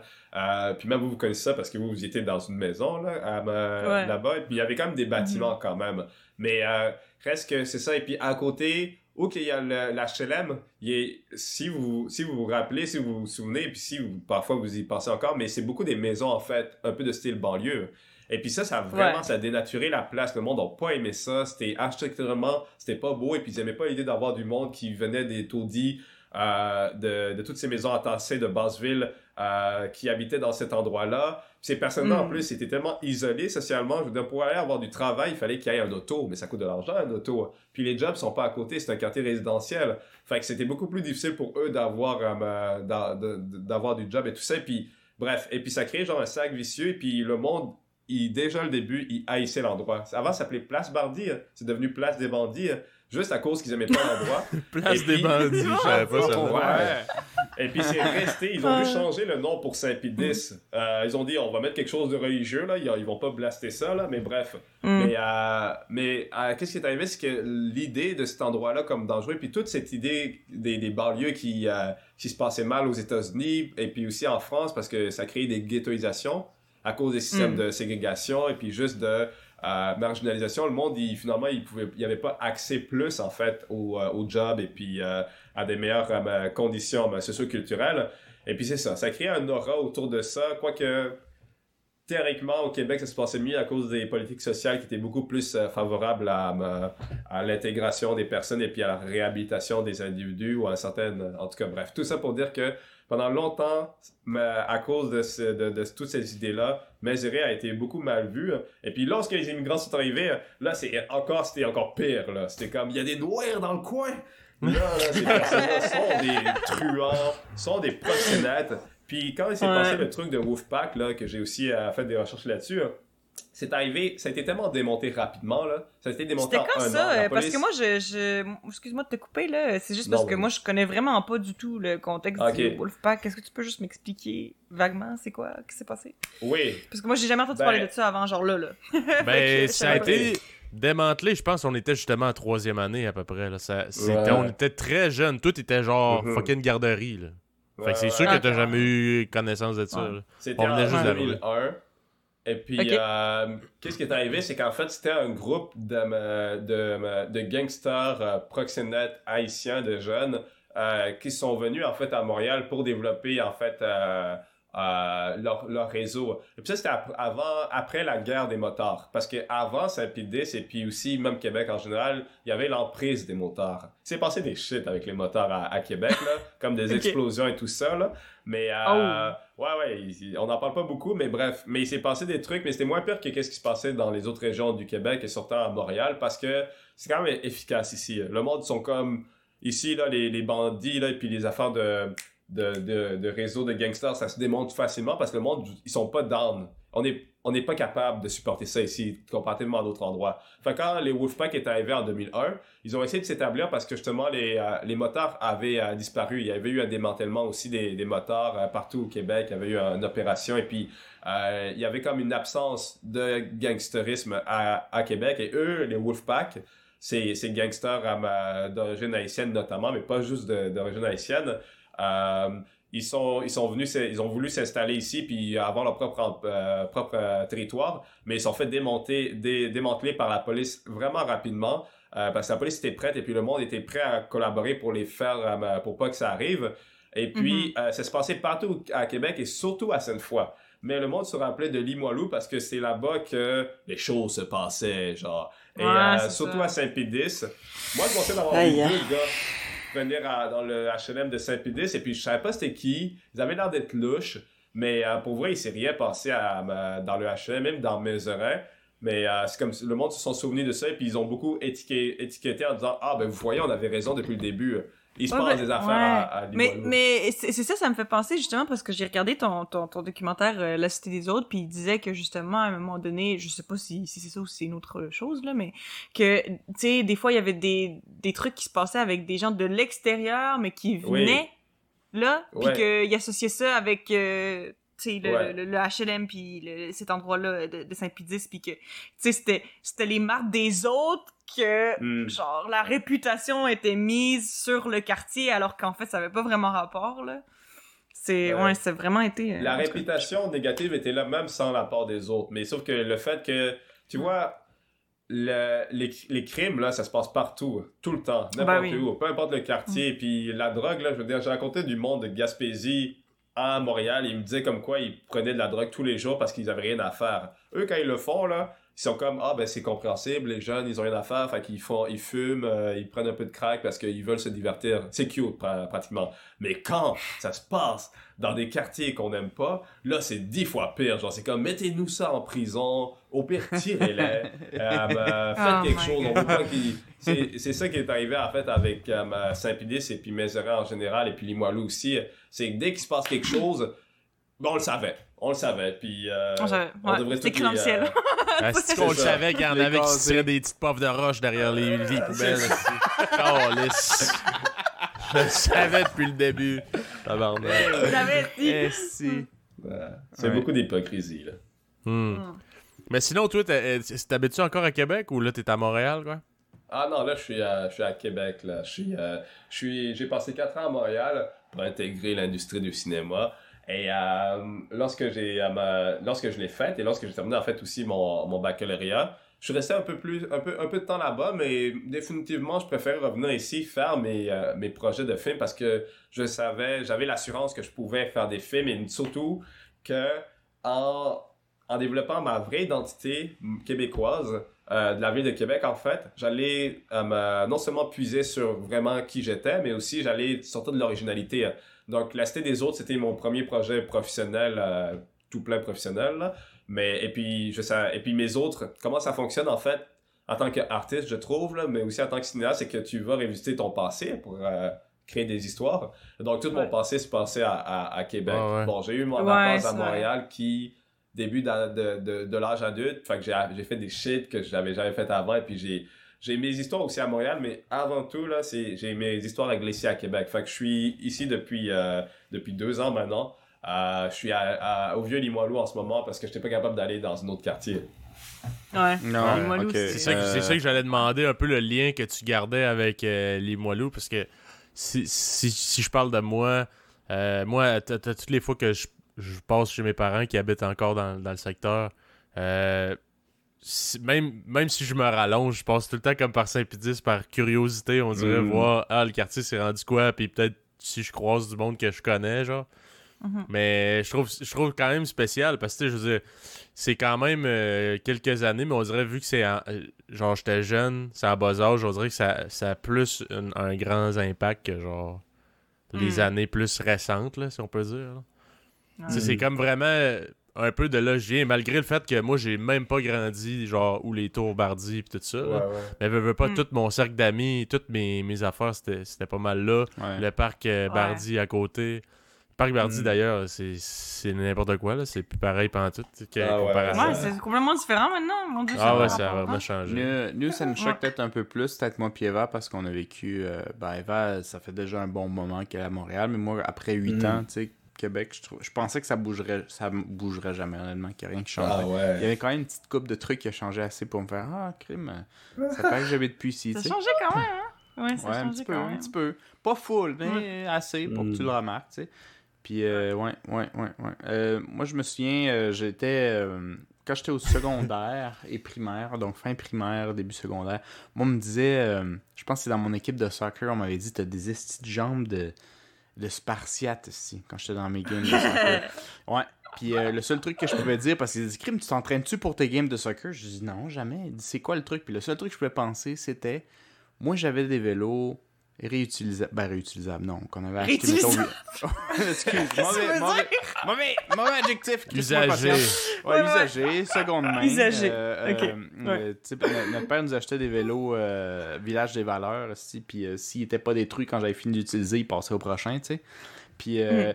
moi, j'avais j'ai utilisé pendant une couple d'années un vélo vert euh, qui était bloqué sa vitesse 5. Les quatre autres vitesses ah, avaient, chié. Oui, Puis, c'est ce vélo-là, ouais. Fait que ça, c'était mon vélo bloqué sa vitesse 5. Hey, je te dis, c'était bien correct aller à genre 50, 60, 70 km/h. Mais je te dis que quand t'arrêtes à l'arrêt, là! Il t'avait des tabarnaks de jambon après ça. D'ailleurs, je prenais des décisions un peu euh, motées, là, où genre, euh, moi, euh, tu sais, quand il y a des arrêts où un vélo devrait arrêter, puis on se promenait tout pas de casque, comme on a dit dans d'autres épisodes. Euh, moi, j'allais à genre 60 km/h, puis genre, je croisais un peu les doigts qu'il se passe rien, parce que no way je l'arrêtais à chaque fois, puis restarter à vitesse 5. Fait que je checkais à gauche, à droite, puis je checkais un peu, je disais, ça passe! Puis en plus, je conduisais pas de main, juste les pieds sur le truc. Ah oui, puis, puis je faisais ça, je faisais ça tout le temps parce que mes best chumés du quartier, ils habitaient proche des tours, pas dans les tours techniquement, mais dans les mm. petites maisons en bas. Puis ils habitaient une maison, puis mon, mon, autre meilleur ami, il était dans la maison en arrière. Quand il se cognait dans le mm. mur, aussi, il pouvait se faire des codes morse, tu sais. Fait que moi, je finissais toujours chez eux. Fait que moi, j'étais toujours dans les tours, j'étais toujours dans le centre de Saint-Pédis, mais juste parce que mes chumés étaient là. Puis moi, j'étais juste le gars par rapport qui avait la maison à côté du parc, tu sais. Euh, ouais, fait que moi je pense que c'est l'unique raison. Puis après, j'arrivais dans mes petits matchs de soccer que mon père m'avait nous avait mis dedans parce que fun fact, je pense qu'on l'avait déjà dit, mais moi je jouais au baseball avant, puis je jouais juste pour mon ami. Fait que là, mon ami, quand il a lâché, moi j'étais full bon, mais j'ai lâché parce que, hey, mon ami lâche, fait que je lâche. puis là, mon père, il a dit, ben, le seul sport que je connais moindrement puis que je peux te coacher, c'est le soccer, parce qu'il est latino, so. Euh, fait qu'il me fait en soccer. puis euh, le seul truc, c'est que je courais crissement vite, j'avais quand même pas pire de, de, de, Stamina, Chris, j'ai oublié en français. Endurance. Endurance. un peu, ouais. Endurance, Cardio. ouais. Cardio. J'avais des estis de jambes, je donnais des kicks qui n'avaient pas rapport avec mon âge. Puis honnêtement, je me pratiquais pas. Je- J'allais juste chez mes amis chaque soir sur, une vé- sur un vélo bloqué à vitesse 5. Puis il habitait juste à 2 km de ma maison, tu sais. Ouais, c'était Mais, vrai, ouais, ouais. C'est le pire, c'est que je m'en souviens de, de t'avoir vu passer plusieurs fois sans tes, euh, ben, sans, sans, ben, ben, avec ton vélo. J'ai Podcast. encore des, des images euh, podcast qui avait des casques à cette époque? Ah non, Ouais, mais, puis euh, il y avait c'est des casques tellement aussi. pour les- Suicide, social, est-ce Ben, Ouais, pour vrai, c'est. Ouais, mais, mais je m'en souviens te voir, et puis. Je, et particulièrement, j'ai cette image de toi que tu conduisais en vélo, et tu regardais pas nécessairement devant toi, et puis tu avais quelque chose dans les mains, genre, comme sais. Ah ouais, Un Tamagotchi, esti. Moi, si je textais en vélo, pas main sur le guidon. Ben là, on va pas le dire à voix haute parce que là, mon père et ma mère, ils écoutent notre podcast, là, mais euh, ouais, je sais pas. Fallait que je donne à manger à mon Tamagotchi, esti, parce que dans le temps, il n'y avait pas de cellulaire. Je sais pas, je faisais des affaires. Moi, j'étais multi, multitask. multitask. À Le vélo. Je m'en souviens de ça. Je m'en souviens de ça, et puis j'étais comme, waouh. C'est sûr. Tu faisais partie des personnes que je me suis dit, faut que je fasse, il faut que j'apprenne à faire du vélo à me, sans main, puis j'ai jamais, jamais été capable. Comme, Oh, c'est un Hey, modèle. C'est c'est con parce qu'avant que nous, on habite à Saint-Pédis, on habitait dans un autre quartier défavorisé, mais beaucoup plus proche du centre-ville qui s'appelait Saint-Roch. Euh, ça s'appelle toujours Saint-Roch. Ouais. Euh, Ouais, ça s'appelle toujours ça, ok, ouais. Ouais, puis on habitait dans un coin, puis moi, je me souviens, je sais pas si vous vous souvenez, mais moi, j'étais pas tout seul. Eva, t'étais pas là, fait que ça, certainement, ça te dit rien, mais je pense que Philippe était là. Non, mais ce jouait- coin-là, moi, ça- moi, ça, moi, ça me, ça me, je, C'est pas le je, coin. je me souviens. Ok, C'est ok. la situation. Mais tu peux dire Ok. ce que tu te souviens du quartier, mais je vais revenir juste sur la parce que situation. c'était- c'est juste parce que je me souviens, tu sais, de, de, de l'appartement qu'on avait quand on habitait là. Mais Ouais. j'étais tellement jeune que j'ai juste des petites images, sais, vraiment comme fixes là. Puis je me souviens qu'il y avait un un truc comme une espèce de mur en métal là où il y avait le stationnement puis il était rouge puis je me souviens que je faisais semblant de dormir pour que mon père m'amène dans l'appartement parce que j'avais pas envie de marcher mais c'est tout Ah, man! Le stratège de lâche, là. Ah, mais tu sais, je veux dire, Non, tu sais, on est arrivé, on est arrivé à Saint-Pédis, moi je me souviens, je rentrais à la maternelle, fait que j'avais 5 ans. C'est Fait vrai que ça veut dire que c'était avant ça. Moi Oui, j'avais oui, 3 ou 4 oui, ans, je sais pas. Là. Non, c'est Ouais. ça. Moi, quand je suis arrivé à Saint-Pédis, j'avais déjà 12 ans. Je m'en allais vers le secondaire euh, Rocamadour, Ouais, tout vrai. à l'époque. Fait que, tu sais, euh, moi, j'ai vécu la majorité de mon primaire plutôt euh, dans ce coin-là que tu parles, euh, donc sur la rue du Pont, pour ceux qui connaissent Québec un peu, euh, juste avant le pont. Puis euh, dans ce coin-là, Ah, c'était du une coop, fait que c'était plein d'appartements, mais ensemble qui formaient Mm. une, cer- une certaine communauté. C'est comme vraiment pour euh, peut-être justice, toi, genre un, comme les tours, mais genre divisé par trois, puis c'est un tiers de ça peut-être. Mais ça avait une Ouais, ambiance ouais. très similaire, mais c'est vraiment, vraiment plus petit. Mhm. Euh, puis, euh, bon, évidemment, on était un peu sous-représentés. Il y avait les Latinos et les demi-Latinos et tous les Québécois, genre. Peut-être, je pense, un Haïtien, genre. Puis, euh, puis je me souviens qu'à un moment donné, moi, je m'en souviens clair comme de l'eau. Je jouais tranquillement, hein? c'est-à-dire, euh, normalement, à mon âge, ça veut dire euh, fort probablement moi avec mon frère qu'on gagne up contre Philippe puis qu'on lui donne des coups de bâton dans le cul, mettons. Ça, c'est mal le, le standard. fait qu'on faisait de quoi de semblable de même. Puis il y a deux enfants qui passent. À leur accent, leur look, j'ai comme assumé qu'ils étaient arabes. Je sais pas du tout d'où ils venaient. Je les avais jamais vus. Peut-être qu'ils venaient du quartier à côté. On était en face d'une école, mais nous, on allait en Haute-Ville parce que nos parents pensaient Mm. encore à l'époque, la Haute-Ville, tu sais, c'est le monde qui va avoir un bon futur, ça. Fait que ils Ah. nous crissaient dans la Haute-Ville, mais genre, nous autres, on vivait dans Basseville. Puis euh, deux enfants qui passent, puis commencent à nous insulter, puis avec un accent très français, à mon souvenir. Euh, Ok. Comme ça faisait pas longtemps qu'ils étaient au Québec, définitivement. Puis genre, Mm. euh, salut les Pinocchio! Puis ils commencent à faire le tour du parking qui était assez serré. Puis ils faisaient Ouais. des tours là, en faisant des pirouettes sur leur vélo, pas de main sur le guidon. Wow. Puis Ah, vous êtes pas capable, hein? mais tu sais, on, genre, on a 8-9 ans, là, tout le monde. Tout le monde sur vidéo, puis tout. Ouais. Puis là, ils repartent, puis ils nous envoient des trous de cul. Moi, je me souviens ce Oh, jour-là. wow. Je dis, no way que je conduis mon vélo avec guidon à cette heure. Je suis pas une tapette, moi. tu sais, je veux dire, avec tous les mots et les insultes que t'as à cette époque-là, là, avec tout ce que ça implique, là. C'est gros, là. C'était- hey, en plus, je sais exactement à quoi il ressemble, tellement ça m'a ça m'a marqué. Ça t'a marqué à ce point-là, là. Tu l'as pris à cœur, là. Parce que j'étais un enfant, on s'entend aujourd'hui, c'est ridicule, je m'en fous. Mais à cette époque-là, ouais. c'était une atteinte énorme à mon honneur. Ouais, ouais. Tu te dis, Mais hey, c'est trop je, je ne conduirai plus jamais en tenant mon guidon. Fait que je m'étais Ouais. pratiqué C'est déjà fini. dans le coin, puis par le temps que je suis arrivé à Saint-Pédis, moi, non, euh, guidon, c'était rendu normal. Sans guidon, là, c'est optionnel. mais le pire, c'est que Jackson avait des cheveux longs en plus, là. C'était à l'époque, t'avais des cheveux pas de barbe, mais des cheveux longs, là, puis... Euh, T'avais les cheveux c'est, euh, C'était... Crime, Ça, des pas cheveux longs. C'est- Je Ben, sais c'est pas. Ben, c'est a Gab, les peut-être. cheveux longs longtemps, par exemple. Puis Gab, a aussi, il a les pendant un bout, il conduisait Ah. plus de guidon. Fait que ça se peut que tu te trompes avec lui qui prend son bain en ce moment. Euh, on l'a tout fait, très nous autres, propre. parce que moi, euh, écoute, notre exemple, c'était Marcos, c'était Ah, l'aîné, c'est fait que moi, même Ouais. moi, je chauffais plus de guidon à un moment donné, c'était hot. Tu mets tes mains sur tes jambes, là, puis tu fais comme si tu faisais du un vélo stationnaire. Ah, ouais, ouais, exactement. Puis je suis plus capable de faire ça aujourd'hui. Ben, faut que tu t'habitues à ton vélo, hein, parce que ça dépend de son- sa grandeur. Mais non, mais je me, suis, je me souviens que, que Gab, à un moment donné, parce que, tu sais, euh, genre, je sais pas pourquoi j'ai ce souvenir-là, là, mais, euh, tu sais, les, les passes d'autobus, euh, tu sais, il y avait des photos puis tout, puis je me souviens à un moment Oh donné que, Ga- God. que, Gab, a- que Gab avait, tu sais, la petite passe d'autobus, là, Ouais. que tu fais genre, regardez, monsieur. Euh, Ouais. tu sais, Ah, ça avait ouais. switché entre genre lui avec les cheveux super longs à genre lui avec les cheveux rasés, puis tout le monde était comme sous le choc, là, Ah ouais. parce qu'il y a toujours eu les, ben, il y a toujours eu les cheveux longs. Il y a eu les cheveux, tu sais, semi-longs pendant quand même vraiment longtemps. Fait que, euh, je sais pas, c'est peut-être, c'était peut-être ça euh, l'affaire. Parce que, je- Marco, je sais pas à quel point t'as eu les cheveux. T'as-tu eu J'ai eu les cheveux un peu plus longs que ça, honnêtement. J'ai eu pendant un bout euh, les cheveux comme euh, mushroom, juste parce que euh, dans Mushroom. la famille, nous autres, ça n'a jamais été. Peut-être Justice, c'est un vague souvenir de Philippe et de sa famille. Euh, mais euh, on n'était pas très tendance, très mode, hein. Fait que nous autres, on, Mon linge, c'était dégueulasse, ça. Oh. on avait le gilet Walmart, ça peine si on n'avait pas un W sur le t-shirt, puis genre, euh, les cheveux, on les tombe quand il y a des poux dedans, tu sais. On C'est s'entend, ça. puis. euh, C'est ça. c'est pas une question de d'argent whatever. Moi je me souviens notre père était pas très mode. Euh, puis notre mère non plus. Puis en tout cas moi jusqu'à peut-être fin secondaire, ma belle-mère c'est pas vraiment mélangé là-dedans. Puis vers fin secondaire, elle a commencé à nous conseiller légèrement. Puis c'est plus vers le cégep université que là, mes blondes Ah commençaient ouais. à m'habiller puis dire que t'avais pas crissement pas d'allure. Puis euh, là, j'ai eu un Ouais. certain style. Mais tu sais, avant l'âge adulte, moi là, là euh, je, me, je porte n'importe quoi. Je me, je me coupe les cheveux juste quand on me coupe les cheveux. Puis tu sais, mon père, pour sauver de l'argent, évidemment, euh, à cette époque-là, il s'en fout, là. Fait que c'est juste euh, la tondeuse, ici, puis Ouais. il te passe dans les cheveux. Puis la tondeuse, elle a genre 20 ans, là. Elle bloque à chaque 2 mm de cheveux, là. Puis ça Oh, t'arrache wow. des cheveux plus que ça t'en coupe, là. Puis pas question de la renouveler. Est-ce qu'elle marche encore? Quand je l'allume, ça fait du bruit. Fait que, tu on va la passer au complet. Oh, oh, Ah, Ouais. mon Dieu.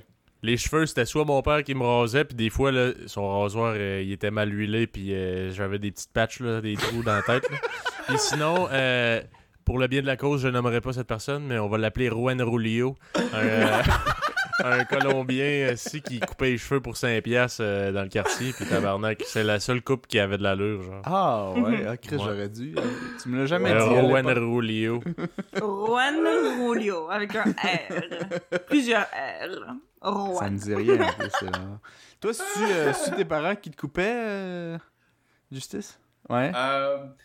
Pour vrai, non, là. Euh, mes parents, le moins de choses possibles qu'ils pouvaient, bon, ils nous avaient vraiment.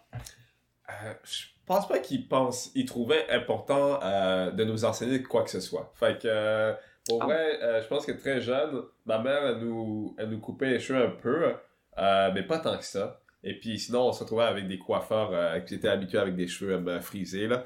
Fait Ok. que, on Mm. avait un gars qui habitait pas trop loin de 7-10 en plus, là. On l'appelait, en tout cas, il, a- il était bien connu, là, puis il, euh, par, les, euh, par les Africains, là, de- des alentours.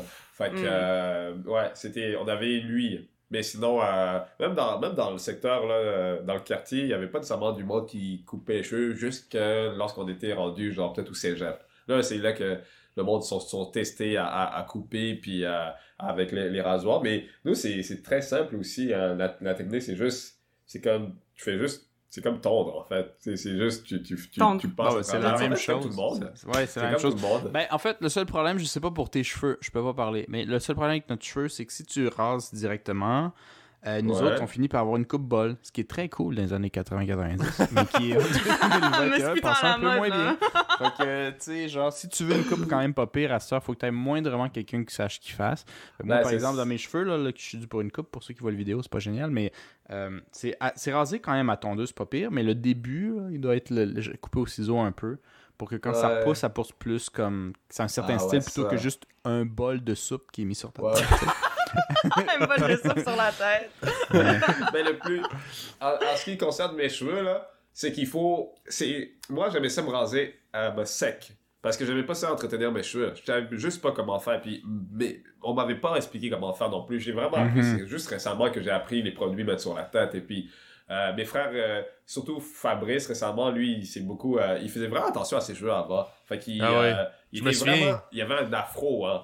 Oh, Et, il, euh, puis avec son peigne, là, tout le temps, là, il Ah, s'attirait les cheveux. Le gars, il lui- attention. Ah Pour oui. vrai, là, lui, c'était comme genre, il avait vraiment été plus populaire à ma- dans notre famille parce qu'il était, il avait vraiment genre assimilé la culture afro-américaine. Et puis dans mon film, le C'était des autres, c'est mentionné notamment à quel point euh, cette, influ- ben, cette culture-là est présente, mais aussi elle est comme étrangère.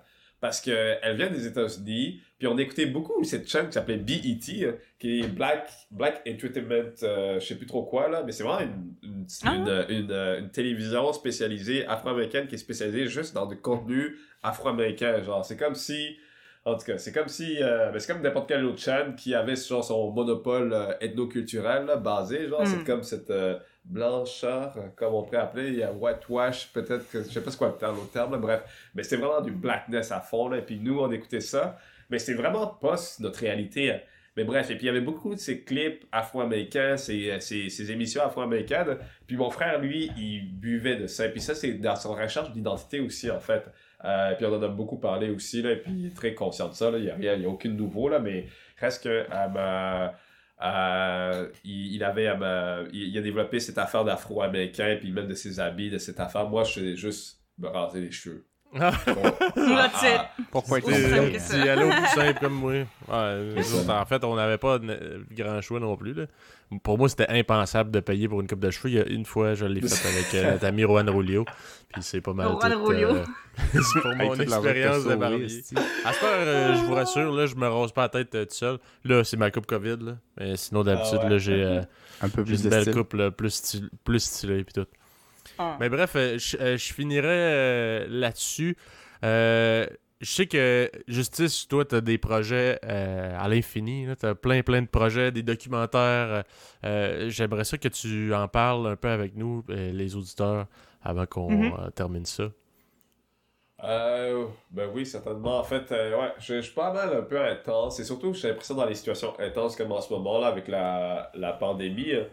Euh, et je, suis, je vis tout ça en ce moment. Fait que euh, j'ai euh, j'ai beaucoup de temps pour réfléchir et puis concevoir des trucs. Et puis, je me suis fait beaucoup de contacts. Je suis dans ce milieu-là, c'est beaucoup de business. Puis à Montréal, mon objectif, c'est de rentrer dans l'industrie. Puis j'ai vraiment fait mon, mon, mon, mon meilleur pour justement comprendre l'industrie et puis savoir comment ça fonctionnait. Puis quand c'était fait, je suis revenu ici. Beaucoup de monde était comme, c'est pas, c'est pas, c'est pas mal une carrière, comme euh, une suicide de, de carrière. Et puis, en fait, non. Euh, parce que justement, il y avait cette originalité que je pouvais en trouver, puis j'avais mes contacts. Donc, parmi les projets que j'ai développés, euh, que je développe en ce moment, j'en ai, euh, j'en ai vraiment beaucoup. Genre, j'en ai comme euh, six. Et puis, j'essaie de toucher à tout. Et j'essaie d'être le plus original possible. Fait que je m'intéresse aussi à des nouvelles technologies. Comme là, récemment, j'ai comme un projet euh, triptyque, qui est un, c'est, c'est un projet de balado de fiction. Donc, c'est vraiment une expérience euh, narrative, de cinématographique, en fait. Ah, Oui. ouais. C'est, vraiment comme si tu écoutais un film, mais sans images.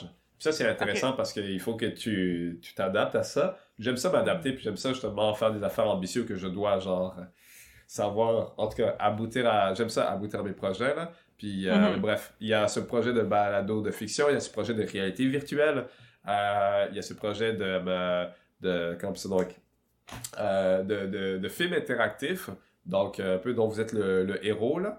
Euh, fait que ça se fait ailleurs, ça se fait depuis longtemps, mais ça c'est plus compliqué que des films traditionnels linéaires, là, que c'est genre tu es juste très passif. Là, c'est le genre de film-là, il commence à, à, réapparaître. Et puis, si, si le monde a Netflix, ils ont sûrement vu ça avec Black Mirror, qui avait cette. euh, c'est quoi donc? Il y avait un épisode là-dessus où tu pouvais contrôler. euh, euh, tu pouvais faire des choix euh, du, du protagoniste, des choix ben, de, de langage, mais aussi de parole, mais aussi des, Mm. des choix d'action. Bref. Et puis, c'est ça. Moi, ça se fait pas beaucoup au Québec. Euh, puis j'ai euh, j'ai décidé de faire un petit, un petit projet là-dessus pour euh, susciter l'intérêt, mais juste pour en faire un au moins. Fait que, il y a ces projets de triptyque, c'est tout c'est ça, c'est dans le même univers en fait narratif. C'est un triptyque parce que c'est trois personnages qu'on suit, mais qui sont connectés en fait de manière différente. Et donc, euh, pour moi, c'est ça l'ingéniosité parce que c'est expliquer pratiquement une histoire, mais dans trois points de vue. Donc, ça me permet de faire plusieurs projets en un Mm. seul projet. Et puis, euh, ça me permet aussi d'explorer aussi d'autres façons de faire, euh, de, de faire du cinéma. Parce que, comme je l'ai dit, j'essaie d'être le plus original possible et le plus marginal aussi. Euh, puis sinon, il y a ce projet de documentaire animé qui, en fait, s'appelle Au septième jour. Et c'est un projet qui, m'a- en fait, c'est l'histoire de mes parents et puis moi, quand j'étais un bébé au Rwanda. C'est notre exode, en fait. C'est comment ça nous, a, ça nous a pris sept jours, en fait, pour quitter le Rwanda. Et puis, c'est eux qui racontent l'histoire. Donc, c'est eux qui se souviennent, en fait, de ce qui est arrivé puis qui le relatent. Et donc, j'ai trouvé qu'en animation, ça se faisait bien, en fait, euh, ce genre de, de- Ah. d'histoire-là. Un peu Mhm. avec, je sais- pour ceux qui ont déjà vu euh, le film Les Hirondelles de Kaboul, c'est une façon aussi à, ma- à l'animation de, de parler de choses dramatiques, mais de, de manière euh, me- poétique, et puis euh, c'est adoucir en fait les, les tragédies un peu. Nous, on est Mhm. extrêmement chanceux, là, puis ça fonctionne justement avec mon, ma manière contemplative de, de, de, faire du cinéma. Là. Dans La Cité des Autres, il y a beaucoup de moments de contemplation. Là. Euh, puis dans mes autres films aussi, il y a comme cette affaire euh, de, de, de, d'essayer de poétiser euh, mon, mon point de vue du monde. Mais bref, fait il y a ce, ce projet de Au septième jour que je fais euh, ben, aussi euh, et qui m'apprend aussi à devoir euh, travailler avec un illustrateur puis une animatrice. Euh, et ça, je l'ai fait à cause d'une contact à Montréal qui a fait du, qui faisait des, des films animés en tant que productrice. Donc, dès qu'elle m'avait passé au projet, en fait, en termes de film en live action, donc vraiment avec des, acteurs, mais moi, j'étais comme non, non, non. Premièrement, ça me tente pas de euh, revisiter ça avec des- d'autres Rwandais parce que c'est clair que j'allais avoir, que je voulais, que j'allais tourner dans ce cas-ci au, au Rwanda puis avec des Rwandais puis ça me tentait vraiment pas. Je me suis dit, faisons ça quelque chose autrement. Fait c'est comme ça que j'ai fait ce projet-là. Et puis sinon, euh, euh, à part de ça, il y a récemment un projet qui s'appelle euh, Monochrome, qui, euh, récemment j'ai eu un financement des conseils des arts du Canada euh, parce que je me suis aussi euh, spécialisé ou euh, je me suis aussi développé une compétence à faire des demandes de subventions pour que tous mes projets soient professionnels. Et puis, euh, ben, ce projet Monochrome, c'est un projet que j'ai bien de faire, ça se passait, ça, ça vient en fait d'une expérience que j'ai eue à Québec euh, avec les skinheads. À l'époque, il y avait les skinheads au début des euh, années 2000. Et puis, je me suis fait pour, pourchasser pendant genre 2-3 minutes par des skinheads au vieux port de, euh, au vieux Québec, euh, en Hauteville. Puis, euh, my ça m'a vraiment genre. Ça, je capotais parce que moi, au début, Ben je oui, pensais pas que les skinheads. Comment? C'est sûr, man. Ben, je pensais Ben, pas je que vaguement. Ouais, mais mon frère était persuadé qu'il y en avait, puis il m'en a parlé depuis tellement longtemps, puis là, par hasard, je me fais poursuivre par des skinheads. Ils avaient un, ils avaient un pitbull en plus, fait que c'est comme trop n'importe quoi comme euh, expérience. Ça m'avait vraiment marqué, puis récemment, j'ai décidé de faire un film là-dessus, en fait, dans lequel tu suis, en fait, du monde qui poursuit d'autres personnes. Et euh, c'est un, c'est un film en noir et blanc parce que ça veut justement explorer l'identité absurde et puis aussi extrémiste de, de, de, de s'identifier à travers des couleurs, donc noir et blanc. Euh, puis c'est un film qui va être euh, coupé en deux avec euh, écran divisé parce que je veux suivre justement, je veux montrer à quel point cette façon de faire n'est pas liée avec un seul groupe de personnes, mais aussi avec différents groupes de personnes. Donc euh, c'est sûr que les extrémistes noirs sont beaucoup moins fréquents et surtout au Québec. Mais reste que euh, ça existe et puis c'est quelque chose qui m'inquiète parce que surtout récemment là, les tensions euh, et- Mm. ethniques et raciales qui se passent. Puis Ouais. j'attends beaucoup de, de discours justement des communautés afro-descendantes qui sont comme yo finalement on est peut-être meilleur que, que eux là. Et puis je suis comme Hi, non c'est pas. Puis moi je suis un peu traumatisé aussi par ce qui est arrivé au Rwanda là, du monde qui se crée des clans là. Puis euh, Ouais. qui qui se pointe du doigt avec euh, des caractéristiques ethniques. Puis ça s'est passé à ça, cette idée de justement de finalement de suivre deux groupes de personnes. Une personne en fait d'un groupuscule, une personne dans leur propre groupuscule de suprémacistes raciales, dont un Mhm. suprémaciste noir puis euh, une suprémaciste blanche en fait. Bref, fait que c'est ça. C'est- Il y a ce film-là que, je train- que je vais commencer la scénarisation euh, ben, prochainement. Euh, puis aussi, il y a Limoluhood, qui est le balado euh, ben, sur, euh, ben, qui est plus culturel, plus euh, documentaire comme style. Euh, D'ailleurs, euh, je vais vous en parler si ça vous intéresse de faire un caméo. hein.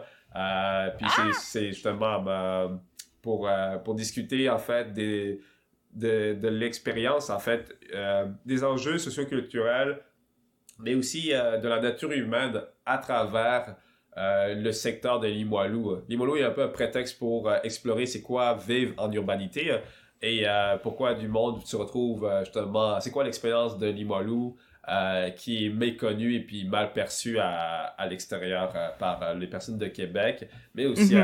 à, à- au Québec en général. Fait que c'est ça. Chris, Oh, wow, vraiment, Ah, vraiment intéressant. Ouais. Ça va être ça coche euh, comme projet, là, mais. T'aurais-tu Alors, comme. tout le monde qui nous écoute, les- euh, vas-y Marcos. Ah, excuse, juste, juste si t'avais peut-être des. euh, Parce que là, il y a plein de, de- de projets là-dessus que t'as- t'as- tu commences à peine. Mais dans les projets qui sont déjà sortis ou qui sont sur le point de sortir, as-tu comme des liens peut-être internet où on peut aller les checker ou euh, des trucs de Mhm. même? Euh, ben, il y a la Cité des Autres qu'on a mentionné quelques fois qui est disponible sur tout.tv, euh, qui a été complété cette année en plus. Ça fait pas si longtemps que ça. Mhm. Euh, Et puis sinon, il y a le Mozugu québécois ben, qu'on a aussi, excusez-moi, qu'on a aussi ben, parlé, euh, Mhm. qui est disponible sur, euh, sur, sur euh, oh my god, Télé-Québec. Sur euh, Télé-Québec. C'est dans le programme Être Noir à Montréal. Euh, c'est donc, euh, c'est comme ça qu'il mais sinon, si en tapant juste Mozungu québécois, il me semble que c'est facile de le trouver sur euh, Google.